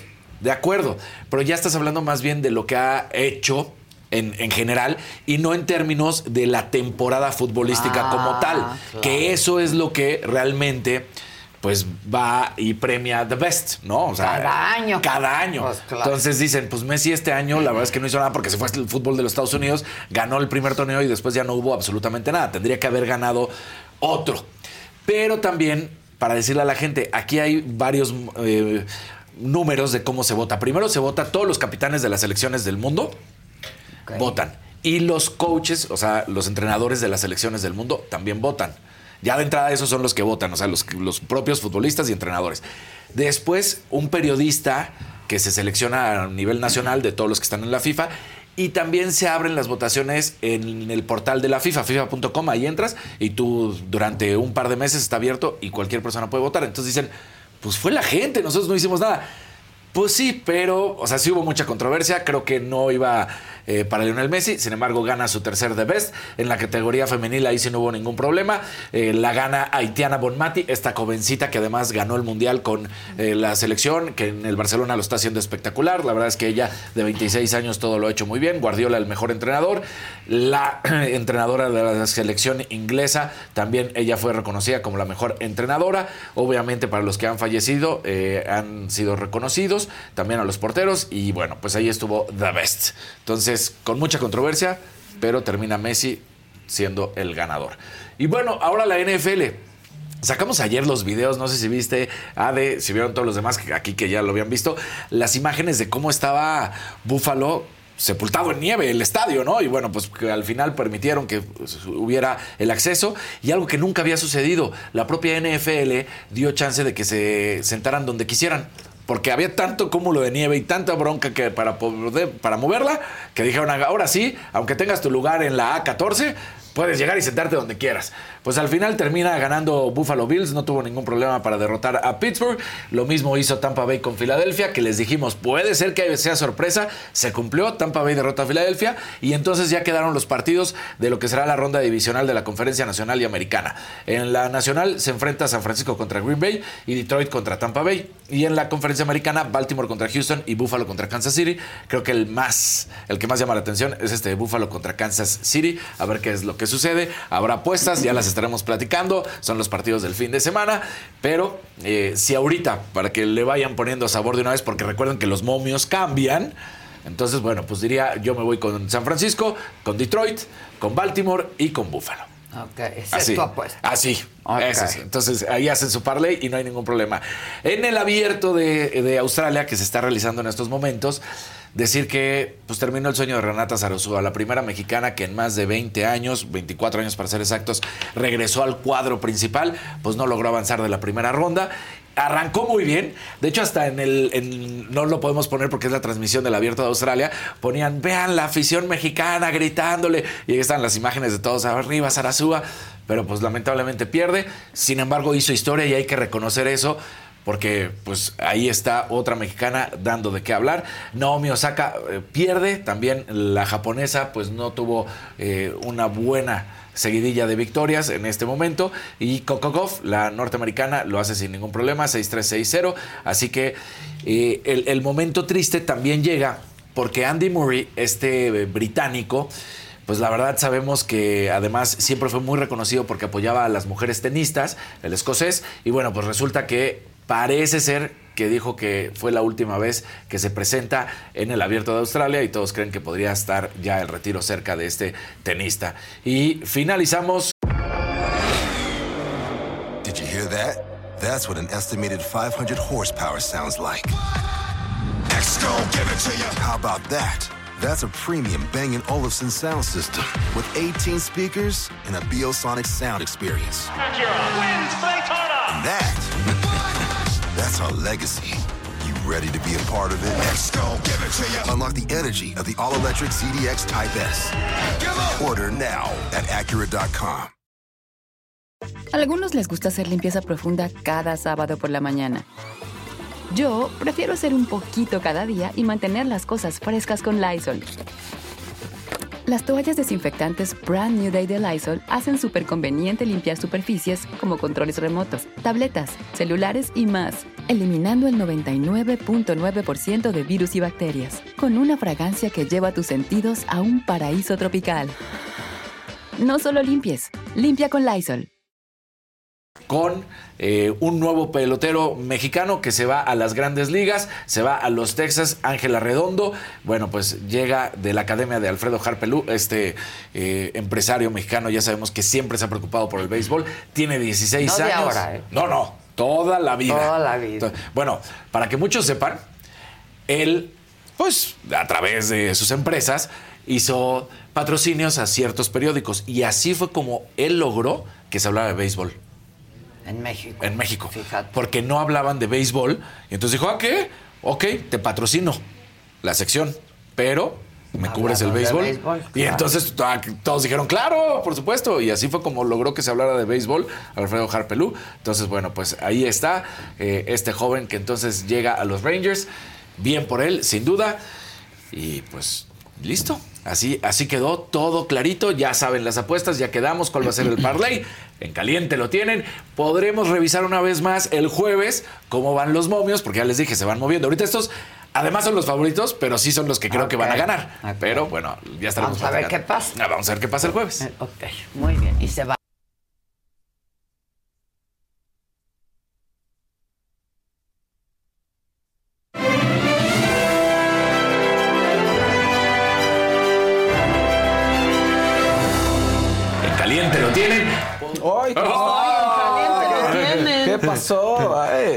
Repeti- repitiendo, repitiendo. Está bien, bien, perfecto. ¿Cómo están? Pongan, pongan like, por favor, y compartan el programa para que le llegue a muchísimas más personas.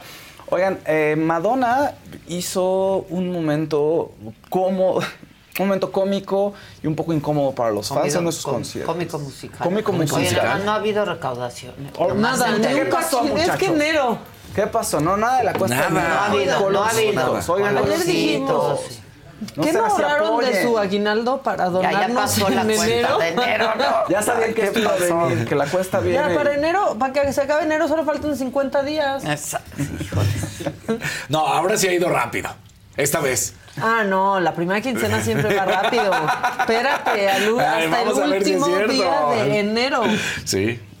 El 31. Entonces, venga, venga. Híjole, 31. El más bonito día. Venga, ustedes pueden. Colorcitos. Cumple. ¿Tu cumple- ¿Cuándo es tu cumple? Casarín, 31. 31. Ándale, mira.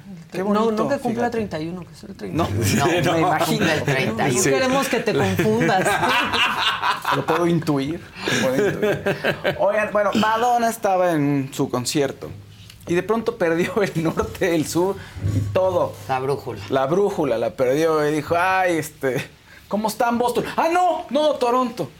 Entonces la gente, pues estuvo chistoso, vamos a verlo, pero además ¿Qué anda de tour? dijo algo más. Sí, sí, sí, pero vamos a ver el video. Cómo andan cuando andan de turno. O sea, no paras de. O sea,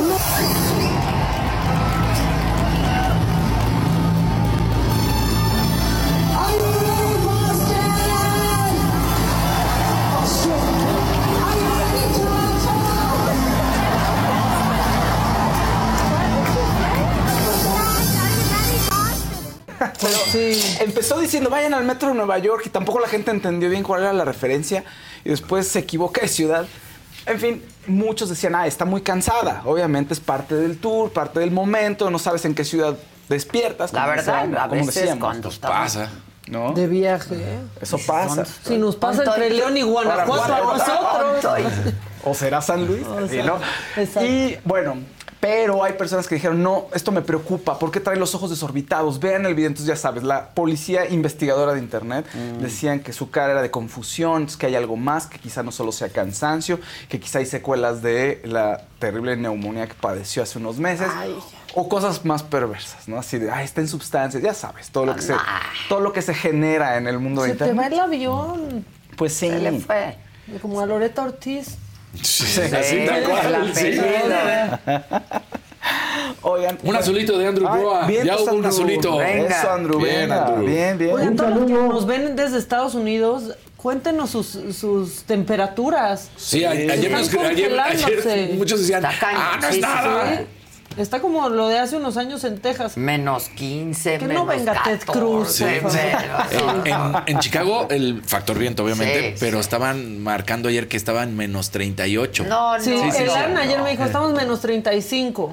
Exacto. No, eso está muy menos cañón. 35 ya sin tuberías, tuberías congeladas, Sí, sin que claro. el calentador Sí. caliente. Ya no hay no, nada funciona. Entonces no te pase como en el Titanic que te empieza a quedar dormido. y- No, no, no, El Ay. Están resguardados, están resguardados. Que ahí hay un sistema de calefacción importante, importante. Pero igual. Ay, los animales. 35. Sí, no, eso. No, terrible. Oigan, bueno, quien sí sabe muy bien lo que está haciendo es Belinda. y ya anunció que sale nuevo material. Al parecer eh, viene el- para el 31 de enero, pero pues hizo ahí una alusión a Nodal. Entonces todo parece indicar que las canciones que vienen son canciones de- dedicadas a los exes y Nodal es uno de ellos. Al parecer hay una colaboración con Fuerza Regida también. Eh, muy al estilo de Shakira, pero creo que Belly lo puede hacer muy original, ¿no? O sea, no creo que sea copia. Bueno, yo no lo sentiría como una copia, pero también ya pasó mucho tiempo. Ya deja que deje a Nodal, ya tiene bebé, ya está en otro lado, en otro momento. Pon la pista, por favor. No, No- tiene audio. no sé, por- pero- para que Es que hay que facturar. Sí. Es que hay Subió que una historia en. Instagram de el tatuaje. ¿Se acuerdan que tenía Nadal un, tota- un tatuaje con los ojos de Belinda? Ah, ¿eh, Entonces, ¿subió la foto de Nodal? él subió, eh, no sé si. pues sí, y está photoshopeada Es que es con la sus misma ojos. foto. Y mira, tiene los ojitos ahí diciendo, ya viene mi canción. Entonces ahí están los. Es un contador. Bueno, pero esas sí- esos sí son contador. sus ojos, Pero eso sí. esa foto. Es de la foto que Del- tenía tatuada Nodal en, el- en el en pecho. su pechito de paloma. Ya, ya, tuvo ya, que pero es su foto de Sí. ella, no es el tatuaje. No, No, pero no, sí no, subió no. a sus historias el tatuaje. Sí, el tatuaje Ah. lo subió a las historias. Ajá. Como diciendo, ahí va para este muchacho. Pero Y por cierto, lo ¿sigue teniendo el tatuaje o ya lo- No, ya se lo No, cubrió. no creo. ya, no, Todo de negro. Se puso una barra así. Dice, Así, para así que no se vea cubren los tatuajes. Ay, había una actriz que había una actriz que se había tatuado el, el nombre de su novio en, en la espalda baja. Entonces era un problema, pues tronó con él y los exnovios tenían que ver ahí quién había estado ahí. Tenía- Tenían A ver. Sí, Sí, sí,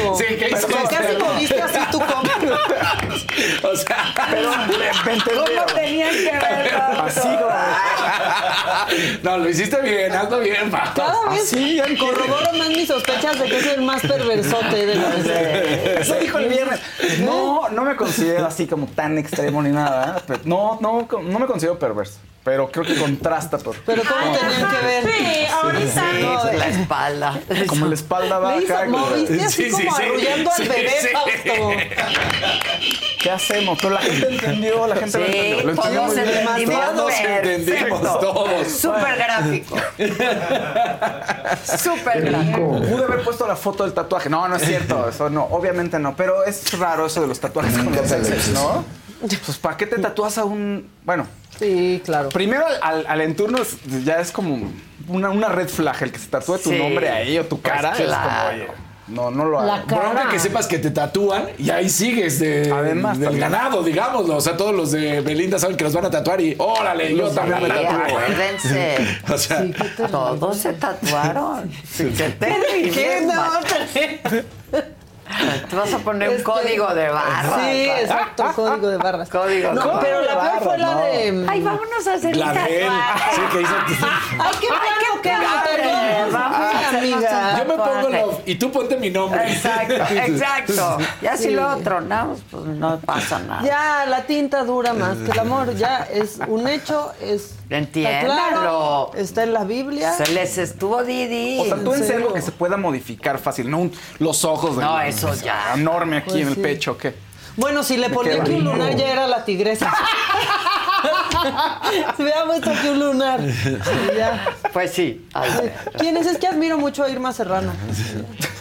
Ok, Cristian Nodal, eh, pues no contestó con una, algo de despecho, pero con una colaboración con Peso Pluma. Muy bien, Nodal, creo que muy bien. O sea, tuvo su colaboración con Ricky Martin, recuerdan, hace poco.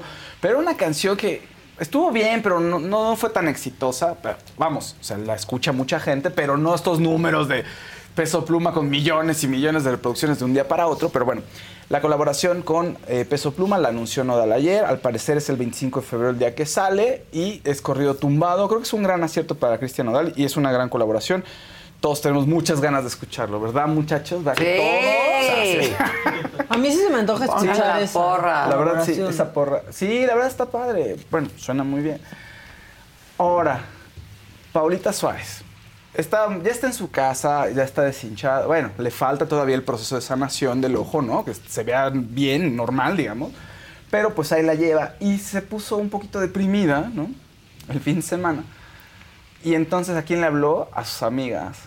Y fueron sus amigas, por favor, pongamos el video. Fueron sus amigas a verla, A visitarla. a visitarlas. Pero tengo visita. Ah, Te estoy diciendo que tengo visita.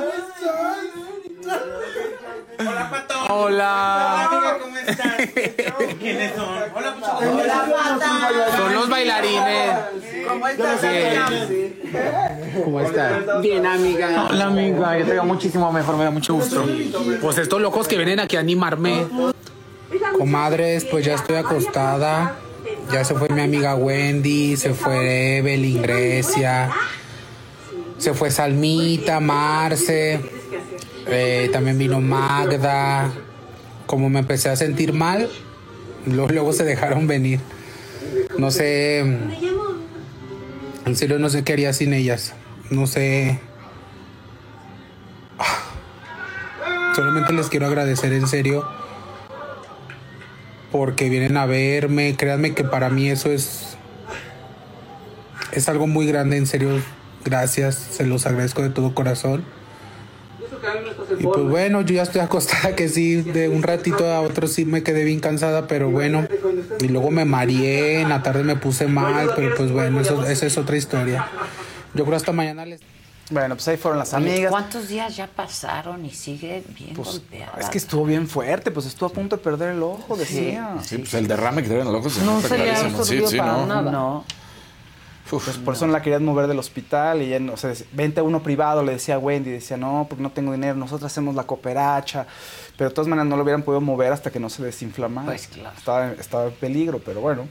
Hay un, hay un video por ahí, subió varias historias el- entre el domingo y, y, este, el día de ayer, y se ve que tiene cámaras en su casa. Entonces, pues no sé, yo creo que va- yo creo que las cámaras van a terminar desahogando lo que pasó realmente y contrastando las dos versiones de los Ah, implicados. sí hay cámaras en su casa. Sí, hay un video. Porque habían dicho que había Fuera. y luego dijeron que había afuera, no hay, adentro. afuera hay, pero hay un video en el que ella está viendo y mira, me está subiendo a visitar no sé quién y está ella desde su cama. Puede Con- monitorear Ajá, desde su cuarto. exacto. Pero ¿quién llega? Exactamente. No adentro. Adentro no, pero ya está el video este, en donde se ve como ella, pues al quedarse encerrada en su cuarto, solo puede salir por el balcón, como se avienta del balcón a la, La batea de la pick-up y de ahí tira de la moto a este cuate que ya se quería ir Pelar. Con y se va lana, corriendo con lana, ajá, con la lana. y lo alcanza, que es cuando le quita la lana. De eso ya salió el video. Sí, Entonces, bueno, pero ahí está, ahorita con sus amigas y le llevó una cajita feliz Wendy con varios regalitos adentro. O sea, no traía sus papas, su hamburguesa, pero traía varios regalitos como Ah, para hacerla feliz.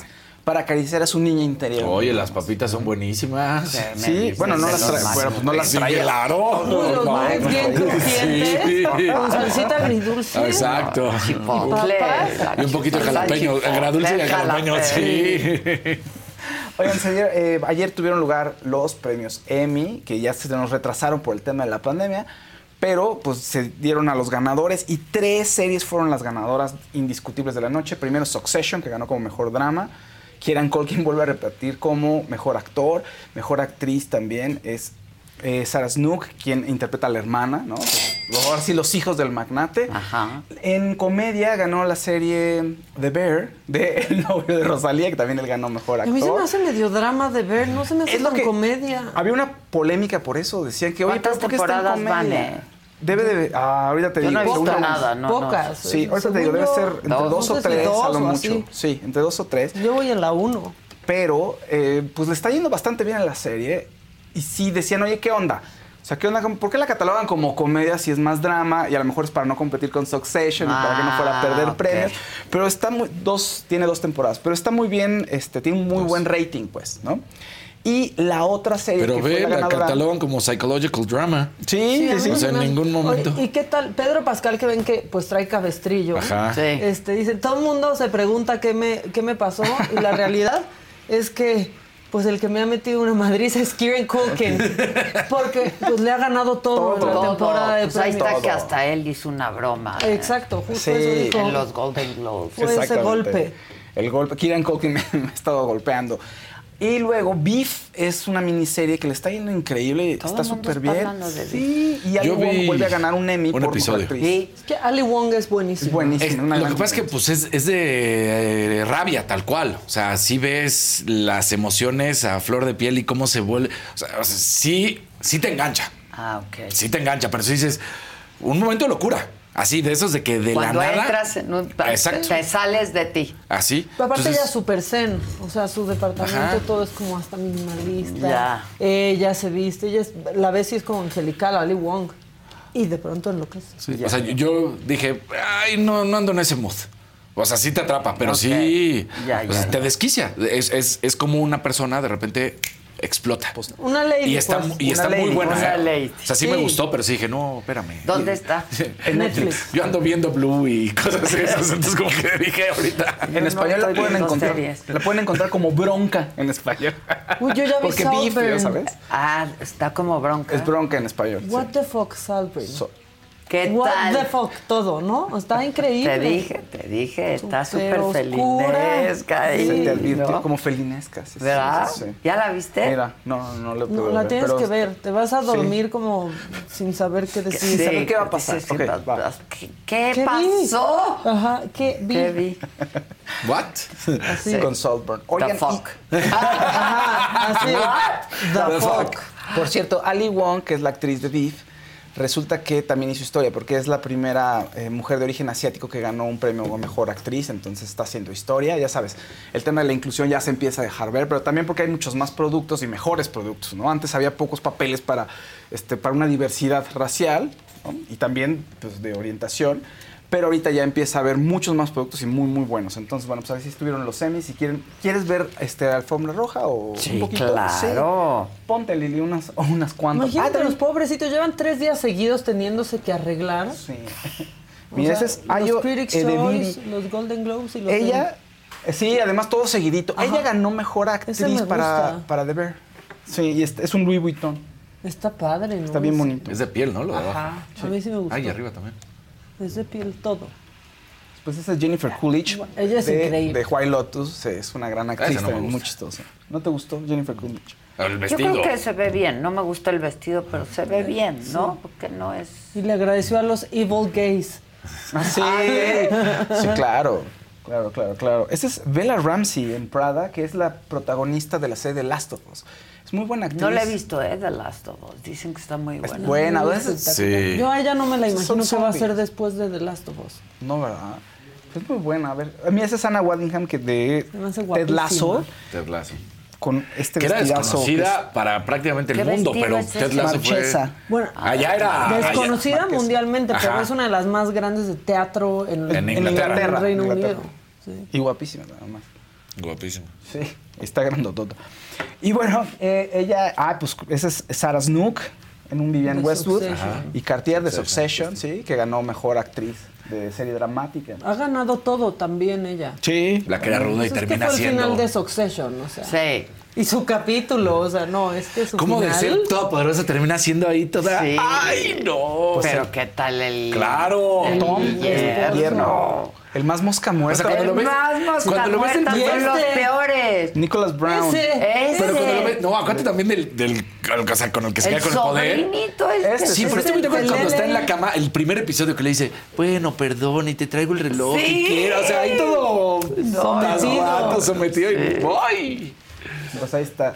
Y ella es Ariana de Bosé en un Brunella Cucinelli. Ay, me encanta. Increíble, ¿no? Increíble, me encanta. Pedro- el siguiente es Pedro Pascal y su esposa Lux Pascal. No, eso es, no es su hermana. Su hermana, su perdón, hermana, sí, perdón, perdón. Ya lo estoy. ¡Incesto! De hecho, hay todo un misterio con, Con la hermana. con Pedro Pascal. Se llevan muy bien, ¿no? Sí, Fausto? sí, sí. ¿Cómo se llevan?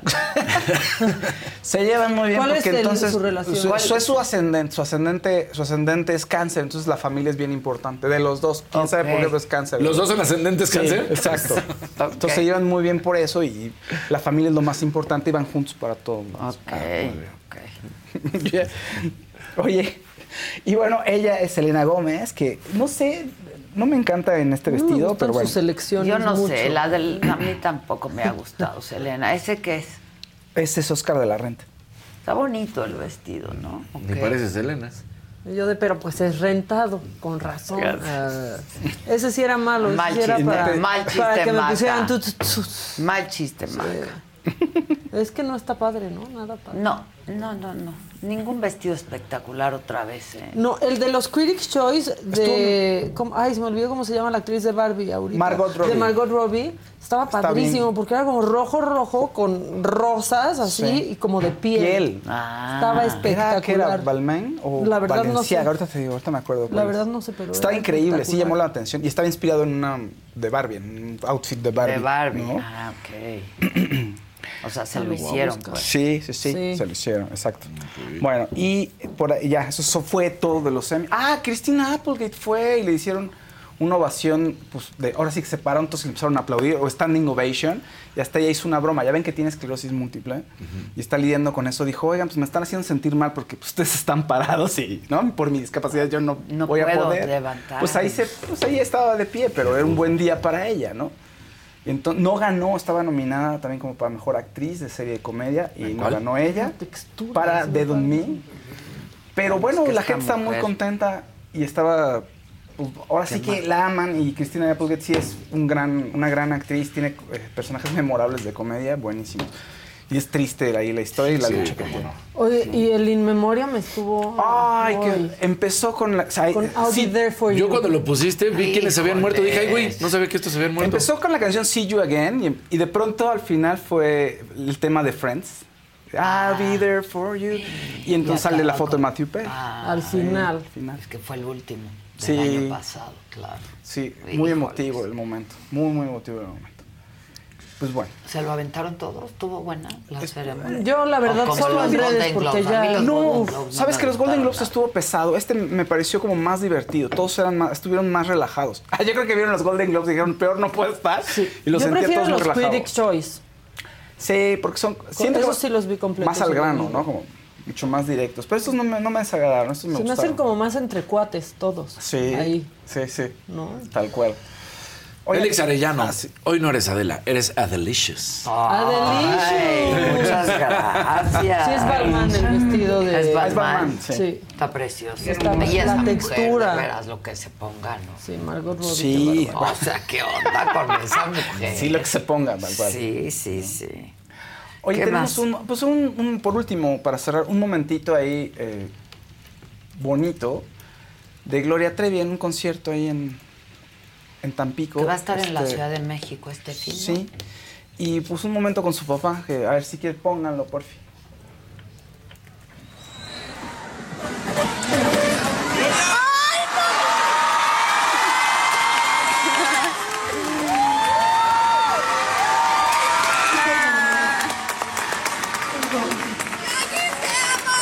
Porque mi papá de verdad es de los así, es el mejor papá del mundo.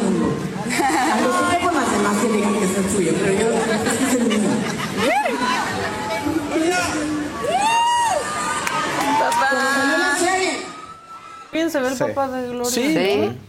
Sí. Y Gloria, qué guapa, ¿no? Sí, sí, sí. Y Qué bueno, guapa. pues ahorita a ver cómo se resuelve lo de Estados Unidos. Ya ves que está todo otra vez en un Sí. entramado ahí complicado para sí ella. va a estar este fin, ¿no? En el auditorio. Ahorita Ahorita A ver, sí, déjate. me Está- yo la había anunciado. Pero no me acuerdo si este fin o el... No, sí, este fin, ¿eh? En León sí En va a la estar. feria sí En la, se- estuvo. en la- en la- en la feria sí. Pero aquí estoy entrando a Ticketmaster. Sí, en dos Sí, días. en dos es. días, Sí, sí. exactamente. Jueves 18. Jueves 18. Sí, Sí. Justamente. Auditorio Nacional. Y hay ya casi nada de boletos, por cierto, ya vi en Ticketmaster. Siempre llena, Gloria, Sí. ¿no? Siempre, sí. Siempre. 18 y Su último 20, ¿eh? concierto en el auditorio estuvo espectacular. Es lo máximo, la Trevi. A mí me que Qué fuerza, ¿eh? qué Y vuela ahí por encima de la gente en el auditorio, en el último concierto y seguro en este también. No, pues muy fuerte, porque además se mantiene en el gusto del público. O sea, es difícil levantarse. pues, ¿Cómo? Muy difícil. Y después de lo que le pasó a ella, Sí. no, no. Oye, nada más para cerrar, digo, que Anet Kuburu, se estaba viendo una conferencia de prensa Anet Kuburu y ya había dicho Sí, que... el asunto. No, ya no está, ya la- quieren revivir, ya sabes, los medios le empiezan a preguntar, oye, y tal cosa, oye, y Adrián Uribe fue a, tu- este, iba a ir a un programa de entrevistas y no fue, este, pero por Andrea, no, no, a ver, él me canceló, yo me llevo muy bien con él, no pasa nada. ¿Te reconciliarías con...? Sí, a ver, o sea, dice, a ver, no soy una persona de mal, entonces ya abrió la posibilidad de que haya una reconciliación, además con Eric Rubín y Andrea, pero ya había dicho que no, en fin, ya debería de decir, oigan, ya no voy a hablar más del tema. Si ya había sacado un comunicado, ya había dicho que ya se iba a cerrar, pues ya, Pues ya, ¿no? o sea, claro. que lo deje a un lado. Pero bueno, seguramente habrá paz, fíjense, entre todos. Y ojalá así sea. Porque todos somos hijos de Dios. Pues sí, la neta. ¿Verdad? Al Pues final, sí, al final, neta. todos somos hijos de Dios. Hijos de Dios. ¿De qué Color es la piel de Dios. ¿De qué color? No Pues hay. muy bien. Dije negra, Roja, amarilla, roja y blanca es. ¿Qué, qué entonados? Todo. bonito. Todos son iguales a los ojos Ojos de Dios.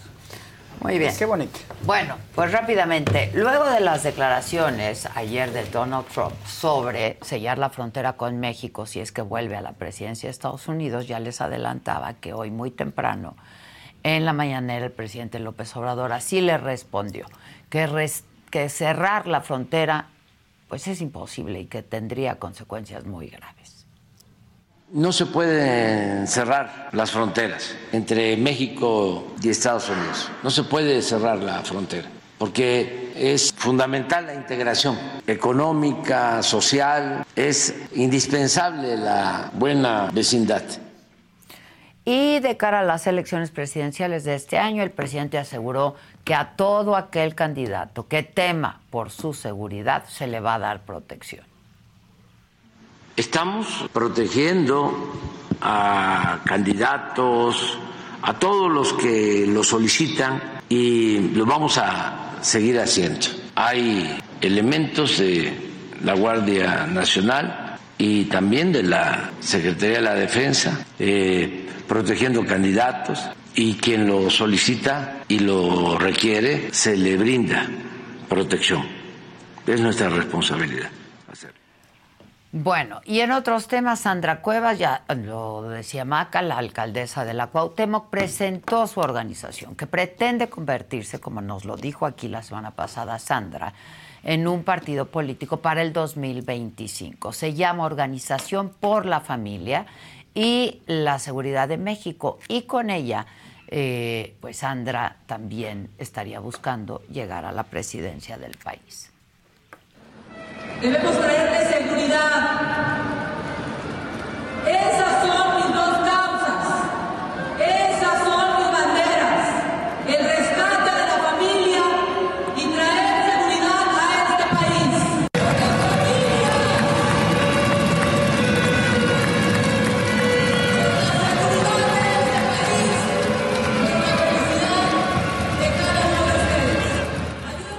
en temas de seguridad, luego del asesinato del activista trans y aspirante a candidata a senadora por Morena, Samantha Gómez, fue difundido un video justo de una cámara de seguridad que registró el momento del atentado, cuando había un hombre armado que esperaba, la esperaba a Samantha que pasara a bordo de un taxi de aplicación para matarla justo cuando el auto se detuviera en un tope.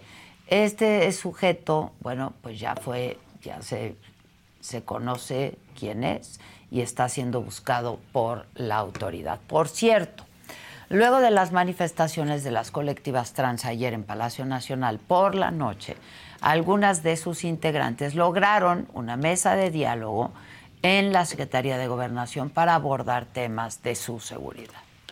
¡Se pudo! Este, gracias a todos por la tolerancia, gracias a todas, a todos por la tolerancia. Este, hoy afortunadamente tuvimos una buena mesa de trabajo, un acercamiento con gobernación, en donde ya existe el compromiso de un primer pronunciamiento, en el cual este, vamos a ser protegidas. Basta ya de asesinatos, basta ya de muertes y derivado de todo esto vienen cosas muy buenas para la población. Pero lo más importante es que ya la violencia se va a tratar de erradicar y digo tratar porque se va a empezar haciendo. Bueno, pues eh, luego de esto, pues en eso resultó la mesa de diálogo. Ojalá, ¿no? Ojalá. Pues así las cosas. ¿Qué dice la banda? Pues muchas cosas, pero nada más, ¿quieres ver el momento en donde eh, Xochitl Galvez se encuentra con Xochitl Galvez? Sí, claro. Ah, pónganlo, porque a mí la verdad es que sí me dio, me, me gustó y pues Fernanda Hostos, la verdad, qué talentosa. este, de poder hacerlo. Espero que haya pedido todos los permisos necesarios este, para ir para allá. Estaba arreglándome para el cierre de precampaña cuando de repente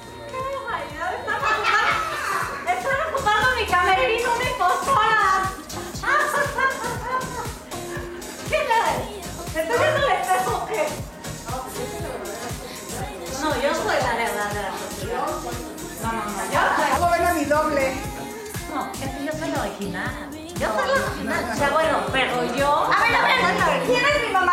¿Cuál de las dos es mi mamá? Soy yo, mi hija. Eres igualita a mí. No te conoces de dónde comiste. No reconoce de dónde Fernanda Hostos. Es- ahora, la ironía, Fernanda Hostos en el privilegio de mandar hace a Xochitl y a Beatriz Müller. A las Beatriz dos. Sí, bueno, sí, pues sí, qué sí. talentosa, la verdad. ¿eh? Es súper talentosa. Súper Este, talentosa. La verdad, pues ese fue el encuentro. La hubieran subido al escenario. Creo que hubiera Claro, estado... hubiera estado muy divertido. este, muy bueno. Ahora falta que Claudia Sheinbaum invite a Macaria, que es la que la hace en el privilegio de, de mandar. La hace espectacular. ¿También? Macaria, pues es una Es que no super la he visto. actriz. Este, y no, no la ha invitado. Pero bueno, sí, la gente está diciendo geniales ambas mujeres, el mejor crossover electoral, están diciendo que Varios genial. empezaron a contestar de cómo están, que en Michigan a menos 7, que otros en Portland a menos 10, que en New Jersey a menos 2 grados, eh, contestándonos de cómo Sí, está ahorita el el, clima. clima, ¿no? Hoy noto a Adela más guapa. Más guapa que la- Frida Ángel. Pero muy seria, pues no. No, no, aquí estoy, Atenta, aquí estoy, atenta. atenta. Sí. Atenta a ustedes y a todo lo que está Did you hear that? That's what an estimated 500 horsepower sounds like. give it to you. How about that? That's a premium Bang & Olufsen sound system with 18 speakers and a Biosonic sound experience. Acura wins Daytona. And that, that's our legacy. You ready to be a part of it? Let's go, give it to you. Unlock the energy of the all-electric ZDX Type S. Order now at Acura.com. Algunos les gusta hacer limpieza profunda cada sábado por la mañana. Yo prefiero hacer un poquito cada día y mantener las cosas frescas con Lysol.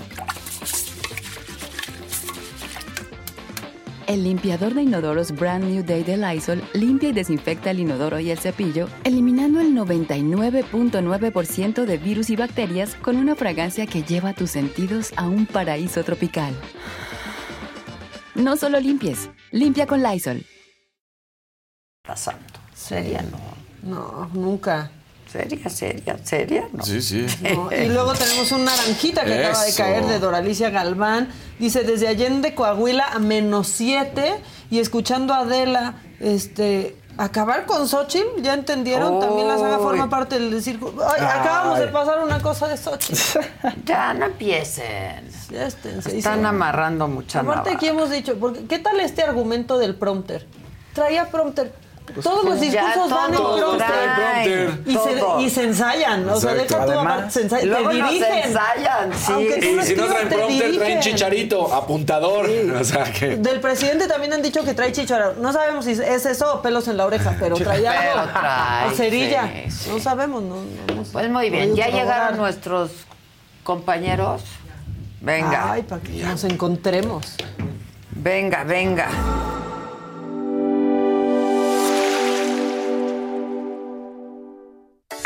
Televisión de streaming por el canal 116 de Roku, ya puedes disfrutar de la barra de entretenimiento que la saga tiene para ti. Inicia la semana con los temas de interés actual, entrevistas, debates, moda, deportes, espectáculos y lo más viral, bajo la mirada crítica, analítica y divertida de la mejor periodista del momento, Adela Micha, en Me lo dijo Adela.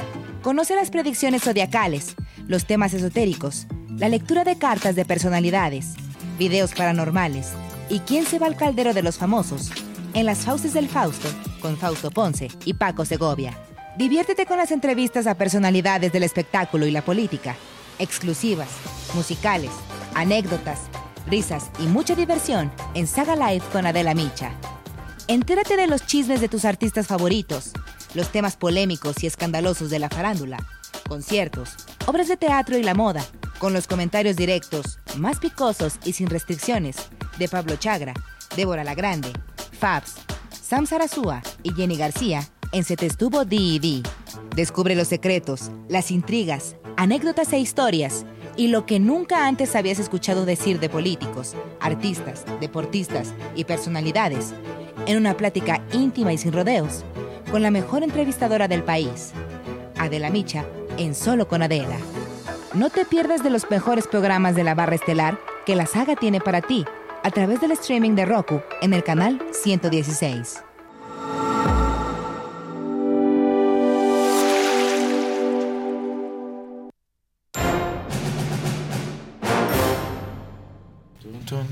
Buenos días, vienes de morena. Yo, sé que quiera comunicar. Yo le cambié la corbata en la mañana. Es lo que decir, la última vez que vino con corbata fue. no, fue un regalo de mi mamá. Ah, pues mi mamá me regaló de Día de el Reyes. mi suétercito. A ti no se ve igual que cuando Elan viene de guinda. Sí, vamos a ver, dependiendo del contenido. hasta me cambié la corbata porque dije me van a tachar otra vez de Chairo. Pues me puse corbata azul.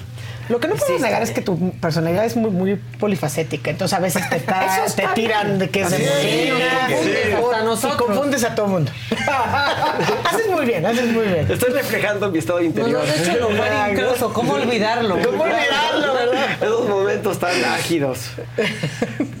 ¿Por dónde empezamos, comadre por querida? donde quieras, ¿Sí? man. Date, Sí. porque ahora sí. Ahora sí que. Es que hay tantas cosas. Dense.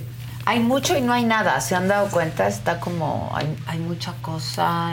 Hay mucha cosa. hay mucha cosa que nos inquieta, pero poca información. Pues eh, yo, lo que pasa es que yo quedé inquieta desde el cierre de año con nuestra integración de la corte. Claro. ¿Se acuerdan que nos fuimos así con un desaguisado sabor de boca? Sí, como- sí. Y luego llegamos en enero y pues también ya es como Que la verdad no te es lo que, crees. aunque no es el tema de, en, en particular de hoy, este, no ha estado a la altura en las sesiones. No, bueno, pues es que Madrid. se veía Nada más, ha dicho, nada más ha dicho su voto, no da Sí, nada. No ha estado, oye, no, ha estado a la altura. Y dicen que no estuvo a la regularización. ¿no? no, no, no, bueno. o sea, Pues una intervención donde habló fue peor que la primera, donde ni siquiera Sí, se dio, sí. se entendió el sentido de su voto de si levantó la mano, si no. Pero luego cuando intervino no tenían ni idea ni la O por lo redondo. Pero eso se veía venir desde sus comparecencias, la verdad. Sí, pero lo que O sea, no se veía venir, sí, pero lo que no se veía venir es que le contestaran con paciencia. Porque Sí, se ¿qué ve que todavía le Norma Piña le dio toda una clase. Sí, mira. mira. Sí. Qué si lo bonito que es quieres eso. decir, no, es horrible. Qué bonito. Sí. Yo creo que sí son unos momentos muy oscuros para la Suprema Corte de Justicia de la Nación, los que estamos viviendo a 30 Hoy años de esta escuchaba, medio escuché, la verdad, solo en el trayecto a Saldívar con Ciro. Con cero, no lo escuché, la verdad. eso, sí. ¿Qué dijo? ¿Y qué dijo? Este, pues otra vez lo mismo. ¿Leyeron un artículo de Magaloni? Sí, el del tú sábado, sí. sí. sí. Sí, sí, donde justamente hace algunas críticas. Exacto. ¿no? Entonces. Ciro Sí, de comentó que el, la corte. el, este, El artículo el de artículo de Magaloni. Magaloni ¿Y y qué dijo contestó que, pues, que Que no no, que respeta mucho y que es su amiga y etcétera, pero que no, que no Pero que Lenin está toda los- madre. Los conservadores. sabes, Sí, estuvo fuerte. discurso, Esas ¿no? declaraciones han estado, creo que van, han ido subiendo de tono, ¿no? O sea, como que esas mismas declaraciones. Ahora, de eso, el foro, digo, no sé si también no es justamente el tema, como dice, hay muchos temas y no hay ninguno, pero ves que hubo un primer encuentro de diálogos, habla así. Yo creo que hay, hay cosas que se pueden leer además del foro propiamente dicho, además de quien lo, quien lo organiza. Es que ese primer foro, pues la sede, ¿no? La sede fue en la Ibero.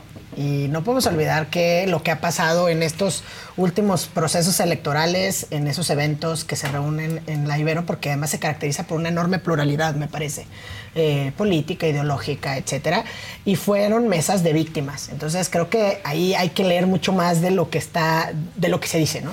Y la segunda mesa, que es esta semana, me parece que el día de mañana, en el Estado de México, pues está también el presidente del Tribunal Superior de Justicia del Estado de México, ¿no? Ricardo Sodi. Eh, entonces yo creo que hay muchas cosas que ir viendo y desentrañando de estos encuentros de cara a lo que se va a construir. Pero yo por eso insisto, o sea, creo que son momentos oscuros para el Poder Judicial porque me parece que es como lo que hemos comentado aquí. Claramente crónica de una muerte anunciada, una reforma donde me parece que vamos a llegar a tener otro despido constitucional de la actual integración de la Corte. Y que ahí se justifica, pues por eso, por eso, por eso llega alguien con ese nivel, como el que tiene la, pues, la hoy ministra Lenia Batres, que no tiene ningún mérito jurídico ni conocimiento técnico para estar ahí ocupando un, un espacio, ¿no? Me parece, por lo menos a título personal. No, no creo que sea la, la ministra del pueblo, es la ministra del presidente. Ay, así le puso solo Saldívar y la mamá de Lenia Batres. Que la verdad es, o sea, Se no, es una pesadilla, o sea, se autonombró, pero además es una pesadilla porque se lo crean y del pueblo Así lo quién. dijo ella. No, Sí, o sea, ¿cuál es la ministra del del pueblo? pueblo. No es la ministra del Y se lo pueblo, puso la en un tuit. Saldívar. Y es la ministra impuesta por el presidente por primera vez en la historia. Y la verdad es que pues deja mucho que desear. Y eso que no he dado seguimiento, yo me imagino que le renunciaron tumultuariamente. ¿Por qué? Porque además llegó a pedirles que se reduzcan el Es- sueldo. sí, es- eso es un punto. Yo, yo lo primero que digo es, ¿cómo puede ser que un ministro le pida a la gente que trabaja para la corte, no sí, para el ministro? ¿No para ella? Sí, porque digo, que- creo que ahí es una falta no solamente de conocimiento, sino también de sensibilidad. Decir, oye, no trabajas para mí. Trabajas para el Poder Judicial de la. Federación, ¿no? Claro. Y el sueldo no te lo pago, sí, no te lo pago yo, pero el Claro. sueldo no te lo pago yo. O sea, vamos a suponer que le dicen, órale, nos bajamos el sueldo. Bueno, ¿y cómo lo instrumentas? ¿Qué vas y dices va- con el oficial mayor? A la gente Oye, que- ¿a eso le vas a bajar el sueldo? Pues el oficial mayor te va a decir, no, no puedo. Claro. O sea, sí, ¿cómo que les voy a bajar el sueldo? Claro, pues no les no puedo bajar el sueldo. O sea, aunque tú metes un oficio que digas, oye, mi secretario tal, ahora va a cobrar 88 mil pesos. Va a decir, sí, ajá, muy bien, lo que pasa es que esto no lo determinas tú, no te corresponde A a, ti. como ministro determinar el salario de los funcionarios Sí, sí, del Poder sí, Judicial sí. de la Federación. Entonces digo, so- yo creo que mucho de esto es teatro. O sea, yo no creo que Leria Batres no tenga la capacidad de saber que no le puede bajar el sueldo a la gente. O sea, yo creo que Bueno, es ya parte si de un... no sabes. ¿Quién sabe? Híjole, No, eso no. no, Yo- yo- yo estoy más del lado de Maca, pero bueno, yo, que creo de es- acuerdo Pero yo creo que es teatro. O sea, yo creo que es esta parte de esta retórica que No, estamos... la austeridad. en- sí, y estamos en medio, en medio de este momento, de esta retórica que está, pues obviamente muy alta, ¿no? Está, está con un tono muy alto y va a seguir subiendo el tono porque esto se va a poner mucho más complicado. Y yo creo que no importa si le va a ir muy bien a Morena o si le va a costar más trabajo, el tono va a seguir siendo el mismo porque ese es el tono del presidente hoy. ¿No? Sigue el tono, ¿no? Mu- Muchas cosas que están pasando, pasan, porque ya se o sea, y esto lo digo, es, es una- no es una crítica a ninguna persona en particular, es una observación. Yo creo que ya pueden hacer cualquier cosa, porque ya vieron que no pasa nada. Ya no importa qué tanto estiran la liga, esta liga no se rompe. Entonces, pues si pones a Lenia Batres, pues pones a Lenia Batres, o sea, so what, ¿y qué vas a hacer? Y O le sea, da la bienvenida a Esquivel, sí, pues, sí, dicho sí, sea de paso. sí. No, o sea, como... So what? So Sí, what? no pasa nada. Claro. Lo cual me lleva a que el martes pasado no me presenté porque estuve en el informe, en el último informe de Ernestina, ¿no? Que informó nada. Informó que Ah, no, la pero- dejaron seguir. Pero, pero, pero el mensaje, o sea, yo me llevo, yo me llevo otro, otro mensaje que yo creo que, que, que este es el mensaje. El mensaje es, y lo dijo Martí Batres y lo dijo la secretaria de Gobernación, dijeron, no ganaron nada. Todo se queda igual. O sea, no ganaron nada haciendo la oposición al bloquear O sea, la ratificación Al de- de bloquear a Ernestina. Godoy, no ganaron nada. Y, y- y dicen porque se queda el mismo grupo a cargo. Primero, porque, o sea, son varios mensajes. Bueno, pero, es eh, encargado de... Sí, es un es el encargado del encargado. despacho. Sí, o sea, es decir, primero, Ulises Lara se queda como encargado del despacho, que podemos hablar mucho acerca de Ulises Lara, pero el punto es en el momento se queda encargado del despacho y se queda el mismo equipo. Es decir, este, no, no hay, un- no. No, se vuelven a barajar las coordinaciones, las cosas quedan igual. Pero es político el mensaje, o sea... 100% político. Pues claro. Que no lo entienden. Sí, Ernestina estaba muy molesta. Yo creo que dijo eso. Oye, a mí, su, su- su mensaje, que podemos creerlo o no creerlo, pero lo que ella dice es, a mí me ofrecieron quedarme, la ratificación, a cambio de ciertas cosas, que son el bajarle al calor con los panistas, de bajarle el calor con los priistas, dejar de investigar estos delitos. Y yo no me presté a esa negociación, porque yo no voy a negociar mis principios y me voy con la frente en alto. Muchos aplausos. Yo sentí el informe con la gente que estaba bastante emotivo. o sea, sentí, sentí para empezar a muchas personas muy enojadas. Yo sentí a Martí Batres enojado. Decirles, oigan, pues el hecho de no ratificarla no cambia nada. La misma gente que estaba persiguiendo a estos delincuentes los va a seguir persiguiendo. Y Ernestina va a encontrar un espacio Ah, para no, seguir bueno. haciendo lo mismo. Sin duda. Ese, ese mensaje yo creo que es el principal, porque más allá del berrinche no me dejaron seguir, el mensaje es no me dejaron seguir porque quisieron Bueno, pero negociar. eso dice ella. Sí, claro, es lo que ¿Explicó? yo no Sí, dije. o sea- no, y, y dije, le podemos creer o le podemos no creer. Le podemos creer o no creer. O sea, era obvio que ahí tenían que hacer política, Katz, pero nadie quiere hacer política ya. Lo que pasa es que creyeron que estaban los números. O sea, sí. Exacto. Suscribo la parte que que lo dices, traía. juró que lo traía y lo que habíamos medio comentado, por ejemplo, el martes pasado, Hasta el año es que nos ganó pasado el que tiempo era el tema de si en- tenía o no hasta enero para ver o si tal vez el que sí, o tal vez el que estaba operando no quiso operar, que también puede ser. Sí, pero por eso, la parte relevante de lo que dice Adela es muy importante. Es, había que hacer política. Muchos de estos titulares de estos encargos tan importantes, se les olvida cuando ya llegaron que para estar ahí sí tienes que hacer esa política, ni modo, aunque te postulen, estés en la terna, estás en la lista de los finalistas eh, con estrellita dorada, pues tienes que ir a hacer las Pero- visitas sí, pertinentes pero con ciertos grupos. Sí, pero había, yo no digo que no, ¿eh? y, y lo reconozco, y, tal vez, no, o sea, suponiendo sin conceder, les falló a la operación política, puede ser, pero tal vez esa operación política era imposible, porque si la moneda de cambio es dejar de perseguir a los del cártel inmobiliario y dejar de perseguir a los que están acusados del linocinio y de trata del PRI y no estás dispuesto a hacerlo, pues entonces no hay forma de hacer política porque tienes un bloqueo.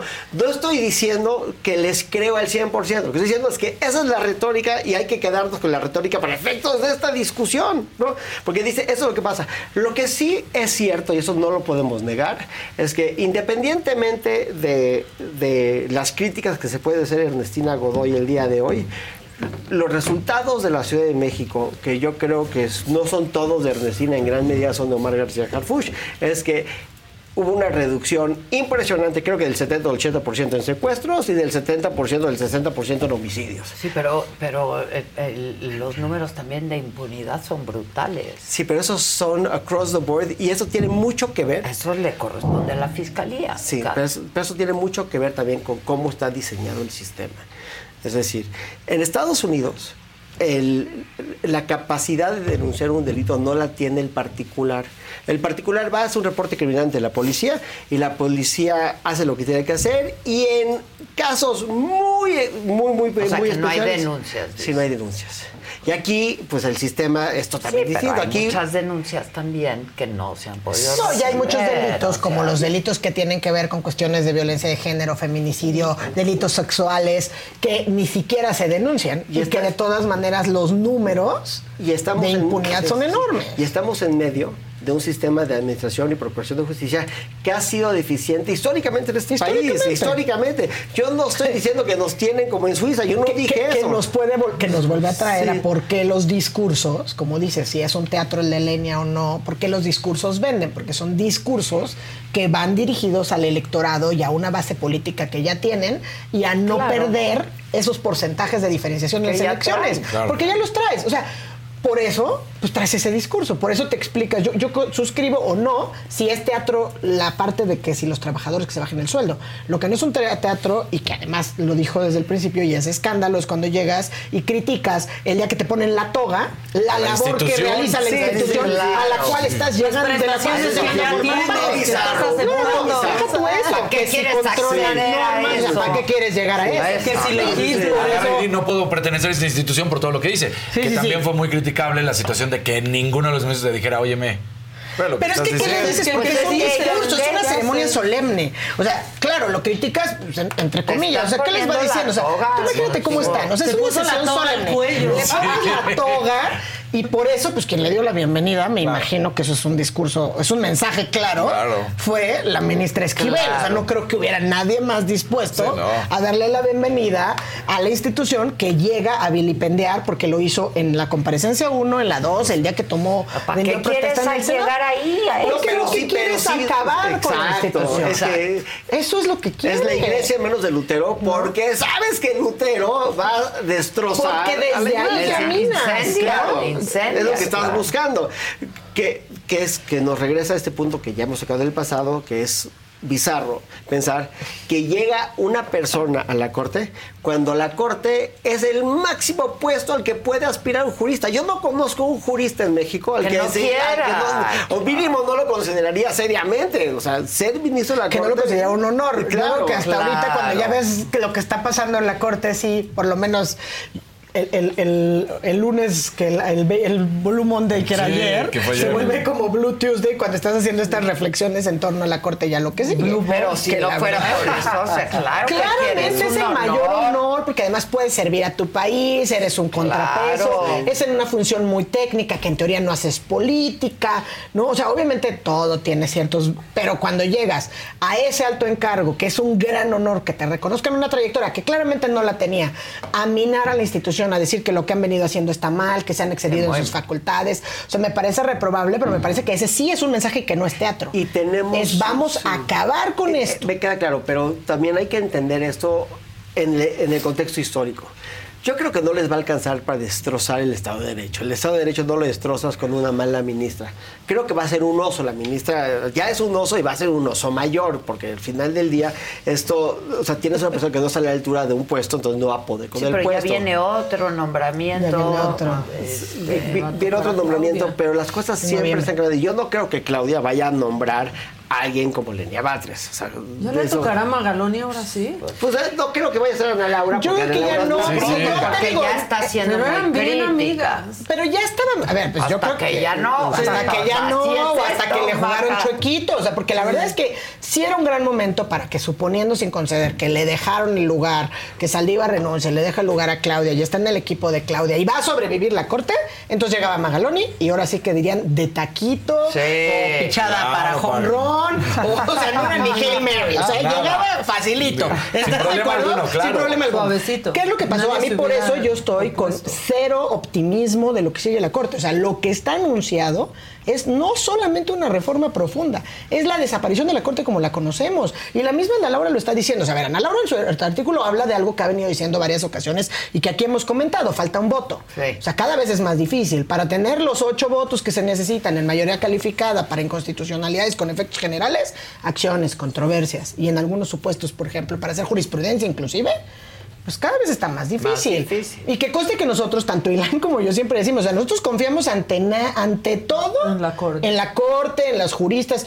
Perdón, pero pues es muy difícil decir yo creo en, en la imparcialidad de Lenia Batres. O sea, a título personal no. Y basta leer sus, Sí. sus, sus declaraciones, escuchar sus comparecencias, etcétera. Ahora, Batres al final del día llega y toma el mismo lugar que deja Saldívar en el sentido de que votaba a favor de 4T. No siempre. No, siempre. no estoy de acuerdo. es que ahí sí no estoy de acuerdo. O sea, No les, les dejó el espacio. No, no siempre. O sea, y, había incluso en las cosas complicadas al final, hubo algunos votos, inclusive el del famoso plan B. Sí. Claro. O sea, si quieres decir el ejemplo más Pero polémico. este ya fue el plan C del presidente. Este es el plan C del presidente y lo que sigue es una nueva corte y entonces Will sí.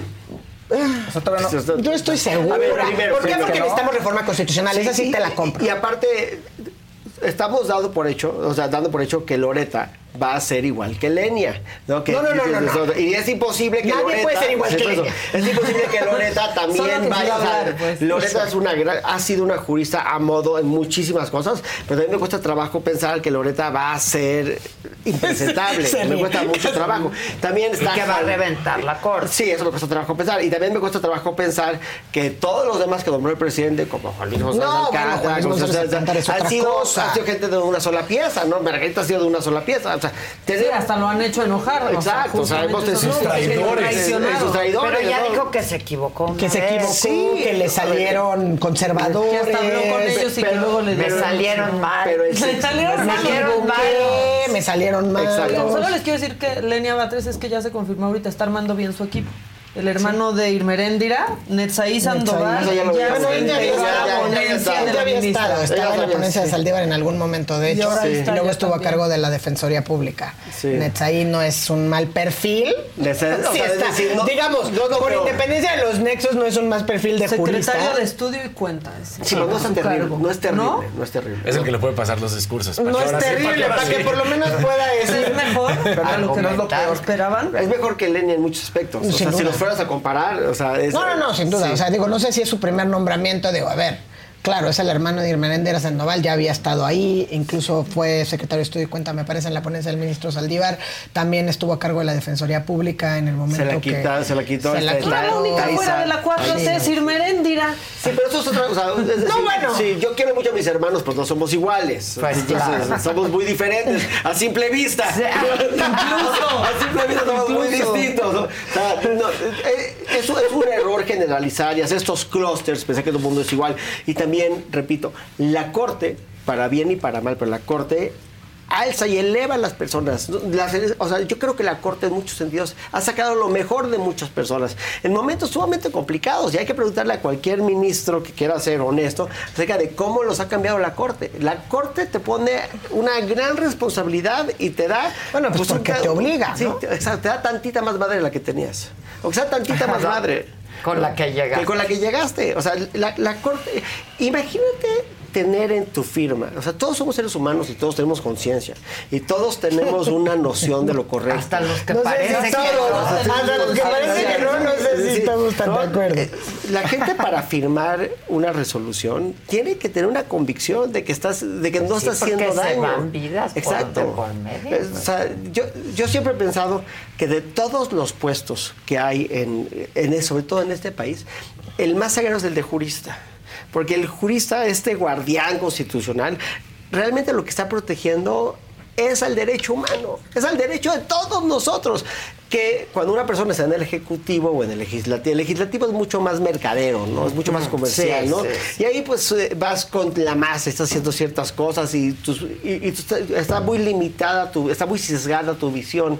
Y el ejecutivo, pues el ejecutivo está tratando de resolver cosas y a veces pues si tiene que romper huevos para hacer huevos rancheros, pues no pasa nada, ¿no? O sea, está es como que lo, eh, lo- ven las cosas de otra forma porque tiene otro- pero el jurista tiende a tener otra responsabilidad, otra conciencia.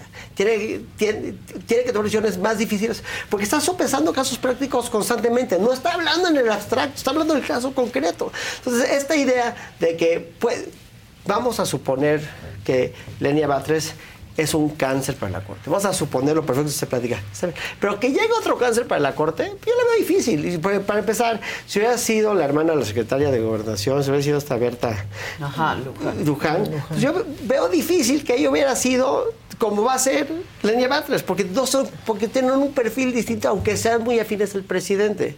Sí, Si- claro. Y si La viene misma una- Loreta. sí, O sea, y la misma Loreta. Y si viene una reforma al Poder Judicial que pues, pues, sin duda puede llegar, no, es, es por la que llegue, tampoco eso quiere decir que se va a acabar el Estado de Derecho. Va a haber otro sistema, va a haber otra Claro. conformación, pero no se acaba el derecho, no se, acaba, no, se- no- no se acaban los estándares constitucionales que tenemos. Simplemente lo que van a tratar de hacer es dejar a una corte nueva arriba de la corte que existe, entonces Bueno, hacer pero que no sea una corte de No, que ahí... leguleyos. a- Ahí yo suscribo. Eso es lo delicado. Eso es lo delicado. Yo creo, que, es- yo creo que delicado. eso no va a pasar Yo tampoco creo que en las pase. nuevas designaciones. Pero lo que sí va a pasar es que la Corte, como la conocemos a sus apenas casi 30 años, porque apenas está integración, estas facultades están por cumplir 30 años, esa Corte, como la conocemos, va a desaparecer, va a tener otras funciones. Sin duda alguna. No estoy diciendo que vayan a llegar malos perfiles necesariamente,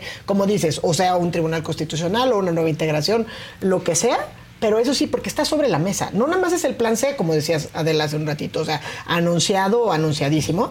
Y no tiene que ver con la propuesta de reformas que manda el presidente en febrero. Tiene que ver con la agenda de propuesta de reforma político, judicial y electoral que trae Claudia en su agenda. Ex- Mira, que le sale del encuentro. Bullseye, bingo. Porque Claudia Sheinbaum, que igual iba a ser presidente de México, igual y no. Igual iba a ser una muy buena presidenta, igual y no. Pero va a ser muy diferente al que tenemos Ah, no, hoy. sin Va a ser-. Sí, Sí, es sí, otro. sí, sí, sí. Y, y tiene Pues no son la misma persona. No son la misma persona, punto. sin duda. Para empezar, yo no creo que en el mundo entero existe alguien comparable en personalidad con el presidente que tenemos. El presidente que tenemos es una persona que está tiene la bendición y la maldición de la certeza absoluta. Yo no conozco otro ser humano que tenga certeza absoluta. Él está convencido de todo lo que dice todos los días, aunque sea una trivialidad, está convencido. Y es una persona No sé que- si está convencido, pero lo dice con Pero lo dice con gran convicción, una gran convicción. Con gran convicción. Yo, yo creo que tiene dos grandes virtudes este presidente, en- entre muchos defectos de carácter. Pero uno es que creo que tiene una gran suerte, ha sido un hombre de mucha suerte. Le han a salido pesar de muchas. la pandemia. A pesar de todo. A pesar de todo, a pesar de los narcodólares, a pesar de la delincuencia organizada, a pesar de... El fentanilo, que no- A no pesar de lo que tú quieras, es un hombre que tiene muchísima suerte. Eso es lo primero. Lo segundo es que es un hombre extremadamente astuto. Que no es igual que inteligente. No estoy diciendo que no sea inteligente. Muy hábil, Pero es mucho más astuto que inteligente. ¿no? Es un cuate que tiene una astucia nata, ¿no? Y eso lo ha permitido ir conformando un México donde ha cambiado el tablero. O sea, sí lo ha transformado. Yo no sé si lo está transformando en lo que él dice que lo está transformando. Porque transformó este país, lo transformó y se acaba el sexenio en cinco minutos. Yo no sé si hay transformación. Mira, la trans- Hay pulverización de muchas cosas. esa es una transformación. Pues no. eh, pues, Mira, la es que erosión ¿en qué se institucional. transformó, eso, no? la, la erosión institucional es una transformación. ¿no? El tener el INE como lo tiene es una transformación. No dije que es un buen cambio. ¿eh? Lo que dije es que es, una es un cambio. O sea, el México que está dejando el presidente es sumamente distinto al México que tomó. Sí, al México que recibió en el 2018, sin duda. Sin duda, Desde fracturas México- institucionales, rediseños, cuestionamientos, a nivel incluso ciudadanía, donde antes, pues a lo mejor ni siquiera estabas preocupado en lo que, en lo que hacía o no un órgano constitucional autónomo, qué tenía o por qué existía o no el INAI. Por decir un ejemplo, Claro. ¿no? A llegar a decir que si esa institución es neoliberal, ¿no? Y es- sí. Y con todo lo que eso implica. ¿Por qué? Porque por eso vienen los bloqueos de nombramientos, porque suscribiendo lo que dices en términos de la astucia del presidente, ha sabido lograr por distintos frentes minar las instituciones como las conocemos. ¿no? Por distintos frentes, porque son vía reducciones presupuestarias, porque son vía asfixia en cuanto a los nombramientos y facultades, vía cuestionamiento en las mañaneras, ¿no? Pero siempre ha ido logrando. Y en el caso de la Corte, pues con muchas otras herramientas, ¿no? Logrando nombrar cinco ministros cuando en realidad le correspondía solamente tres, ¿no? Que eso te cambia toda la conformación institucional de un órgano tan importante como es la Corte para efectos de la división de poderes, para el ejercicio nada más de uno de los tres poderes. Did you hear that? That's what an estimated 500 horsepower sounds like. X-Gon, give it to you. How about that? That's a premium Bang & Olufsen sound system with 18 speakers and a Biosonic sound experience. Acura wins Daytona. And that, that's our legacy. You ready to be a part of it? X-Gon, give it to you. Unlock the energy of the all-electric ZDX Type S. Order now at Acura.com. Algunos les gusta hacer limpieza profunda cada sábado por la mañana. Yo prefiero hacer un poquito cada día y mantener las cosas frescas con Lysol. Las toallitas desinfectantes de Lysol hacen súper conveniente limpiar superficies como controles remotos, tabletas, celulares y más, eliminando el 99.9% de virus y bacterias. No solo limpies, limpia con Lysol. De la Unión, ¿no? Y citando lo que decían hace un instante, uno de esos ministros que él nombró, que fue Juan Luis González Alcántara Carranca, que fue el primero, de hecho, de los cinco que le tocó nombrar, que además ahí puedes ver cómo va en franca bien. decadencia el perfil Pero que, que González- selecciona. Y González de Cátedra fue presidente del tribunal. Del tribunal. Cuando él fue jefe fue de gobierno. Pero o sea, se conocían muy hemos bien. aquí mencionado muchas veces, porque a mí me parece de un gran talante, de gran tamaño, de la calidad de Juan Luis González Alcántara Carranca, que las críticas que ha venido haciendo, cómo posiciona su defensa al Poder Judicial a través de sus columnas del Heraldo, siempre refiriéndose o a contextos de otras latitudes o de otros tiempos. Pero Y el- reflexiona. pero que reflexiona. O sea, el día de hoy habla sobre la importancia de la independencia judicial y la autonomía a propósito de la Corte Suprema en Israel. ¿No? Entonces, me parece que sí son importantes tomar en cuenta porque sí hay reflexiones al interior. O sea, claramente al interior de la Corte saben que los están atacando, que es un frente que es muy difícil además de defender, ¿no? ¿Qué es lo que hace la Corte? ¿Por qué nos debe de importar a la ciudadanía? Eh, claro. y por eso vende este eslogan que, como dice Ilana, ahí si te lo compras un teatro, oye, es la ministra del pueblo. Por eso vende eso. Oye, entonces la ministra del Pueblo ya vino y dijo que la va, se va a bajar el sueldo. Oye, no puedes hacer eso. Es No importa, ella ya, Ya vino lo a dijo, decir eso. claro. Y que va a estar en el ISTE. Ya lo vino a decir. No importa si, Si en realidad va y o se no, atiende en claro, el ISTE. ¿no? Mira, yo, yo te pediría nada más que hicieras una comparativa entre las credenciales académicas de Juan Luis González Alcántara, que son impresionantes, y las de Lenia Batres. Pues claro. Nada más. No, o sea, no, nada, no. Pues nada que ver. Y yo no estoy diciendo que un buen abogado no puede venir de cualquier universidad. Un buen abogado puede venir de cualquier universidad.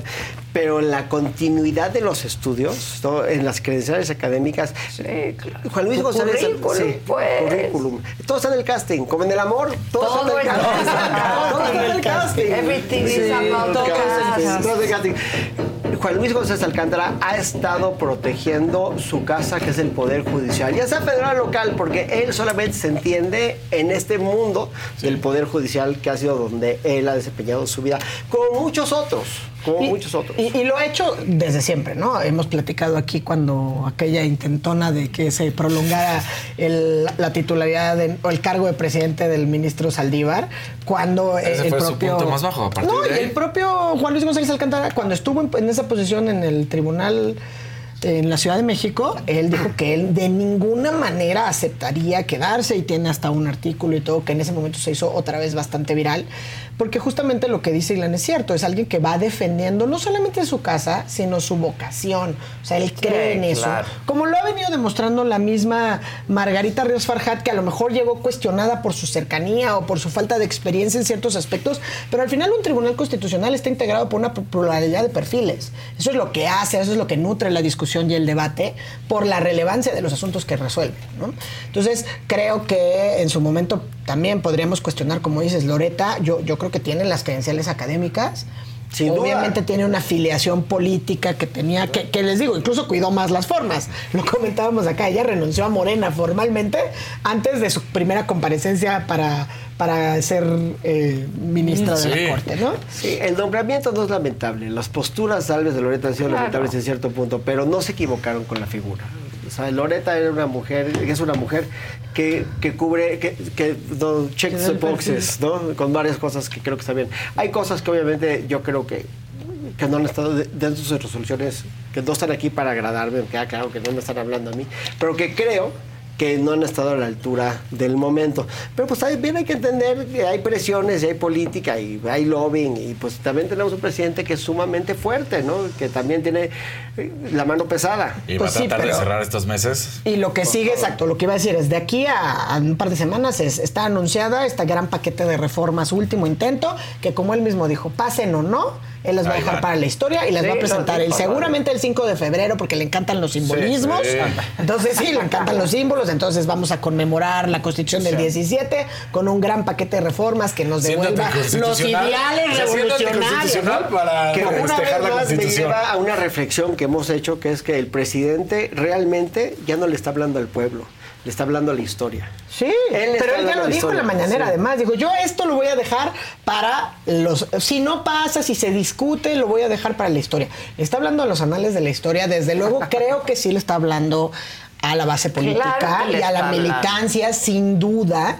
Porque, porque hay una fuerte base que no se mueve, que cree en todas esas Claro, posiciones y que cree en todas estas declaraciones y que sí cree que la megafarmacia nos va a salvar del desabasto de medicamentos. Aunque se enoje que- el presidente Y que sí cree de no todas hay estas nada. cosas, ¿no? Sí. Entonces, eso es lo que sigue y de ahí al junio pues lo que va a seguir nada más es estos embates donde pues ya vamos a ver que los dos grandes árbitros, digamos, de una contienda o de una jornada electoral van a seguir teniendo que salir a defenderse, ¿no? Por un lado está el INE, el Tribunal Electoral del Poder Judicial Federal, sobre todo la Sala Superior, con ausencia de magistrados, ¿no?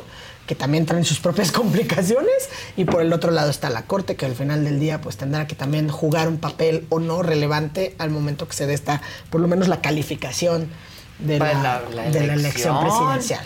¿no? ¿Qué año, eh? Es un año ¿Qué bastante año? convulso.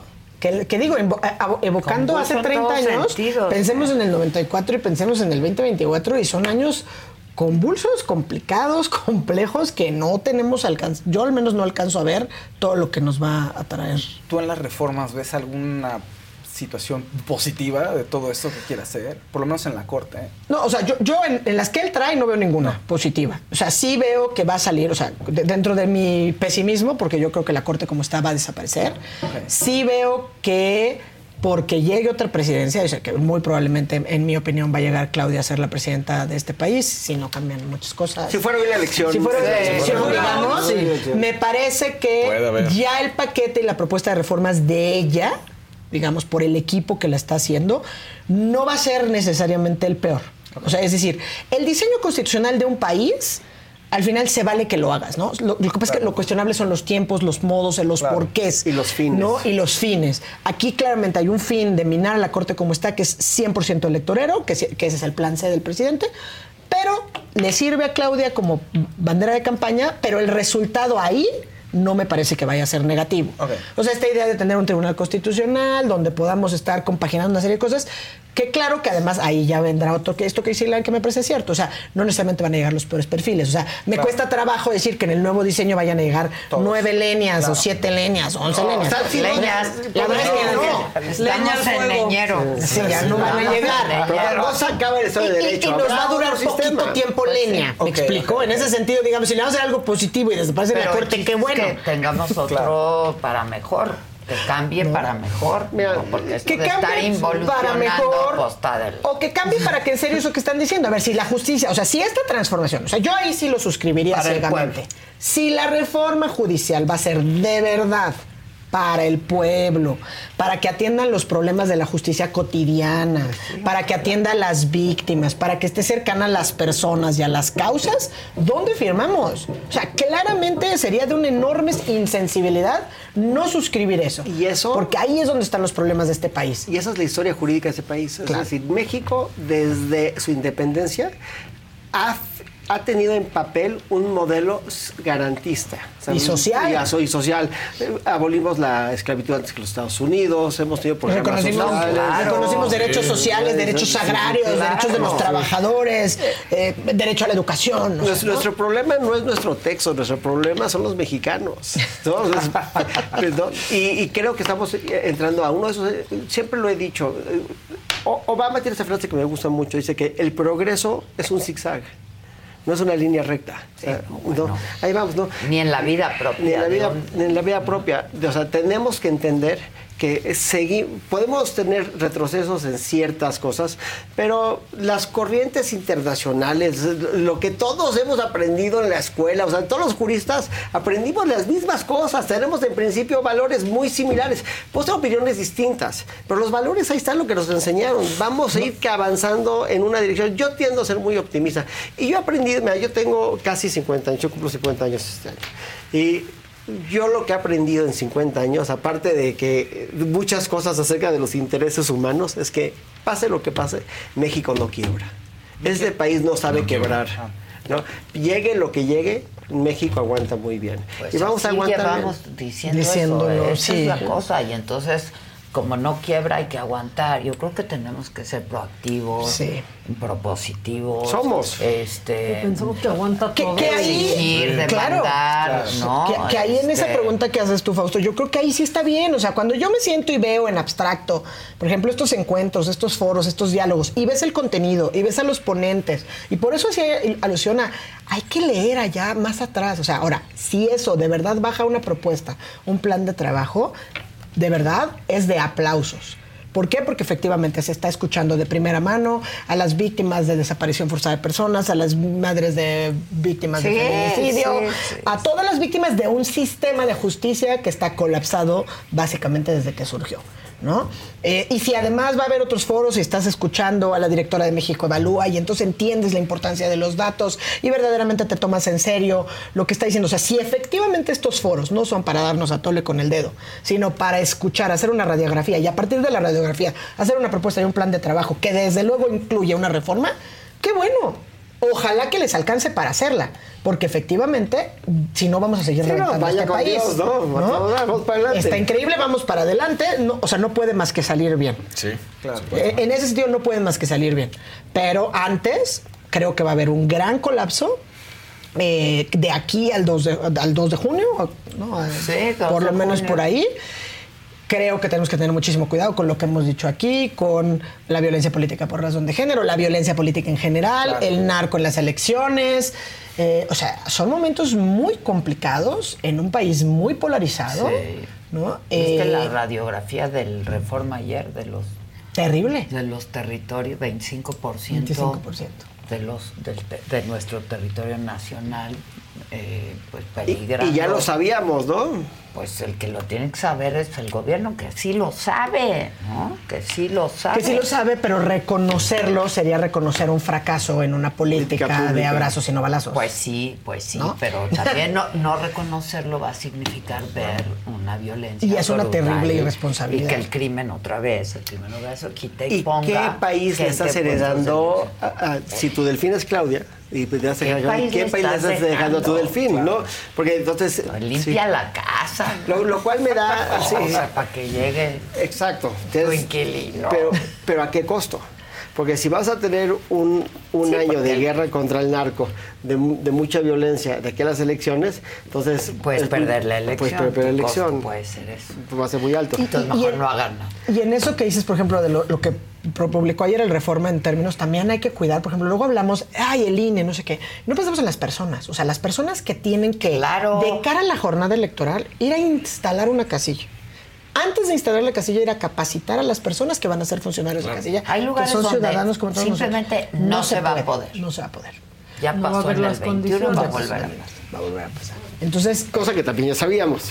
Cosa que también ya sabíamos, es pero por ejemplo no se aprobó un presupuesto que tiene que ver con cuestiones de seguridad Para que se garanticen en las elecciones. Y eso es gravísimo, porque eso es no entender tu radiografía país. No, yo creo que De sí cara a la jornada electoral más importante de tu historia. Yo creo- Más bien yo creo que sí lo entienden muy bien y que ese es el fin, ¿no? Pero no está en la lana.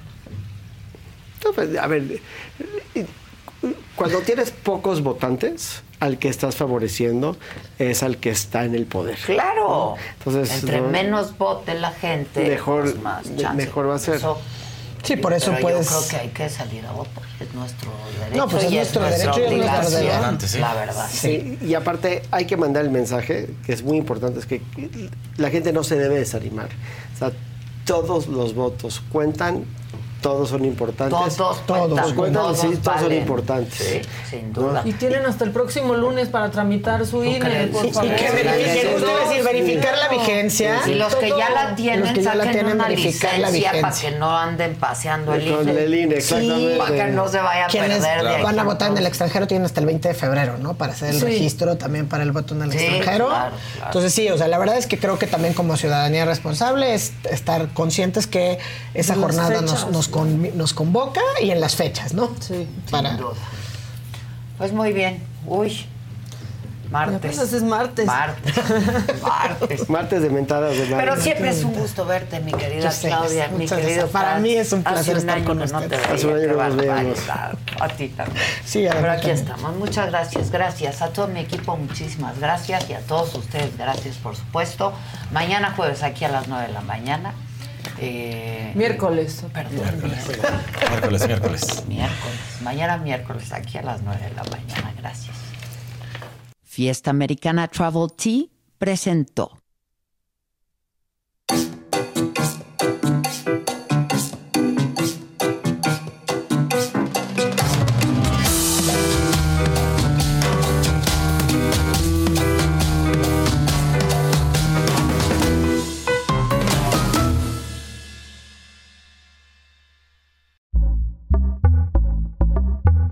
Pitaya.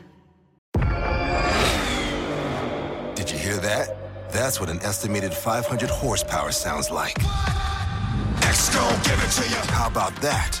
That's a premium Bang & Olufsen sound system with 18 speakers and a Biosonic sound experience. Acura wins Daytona. And that, that's our legacy. Ready to be a part of it? Exco, give it to. Unlock the energy of the all-electric ZDX Type S. Order now at Acura.com. Algunos les gusta hacer limpieza profunda cada sábado por la mañana. Yo prefiero hacer un poquito cada día y mantener las cosas frescas con Lysol. Las toallas desinfectantes Brand New Day de Lysol hacen súper conveniente limpiar superficies como controles remotos, tabletas, celulares y más, eliminando el 99.9% de virus y bacterias, con una fragancia que lleva tus sentidos a un paraíso tropical. No solo limpies, limpia con Lysol.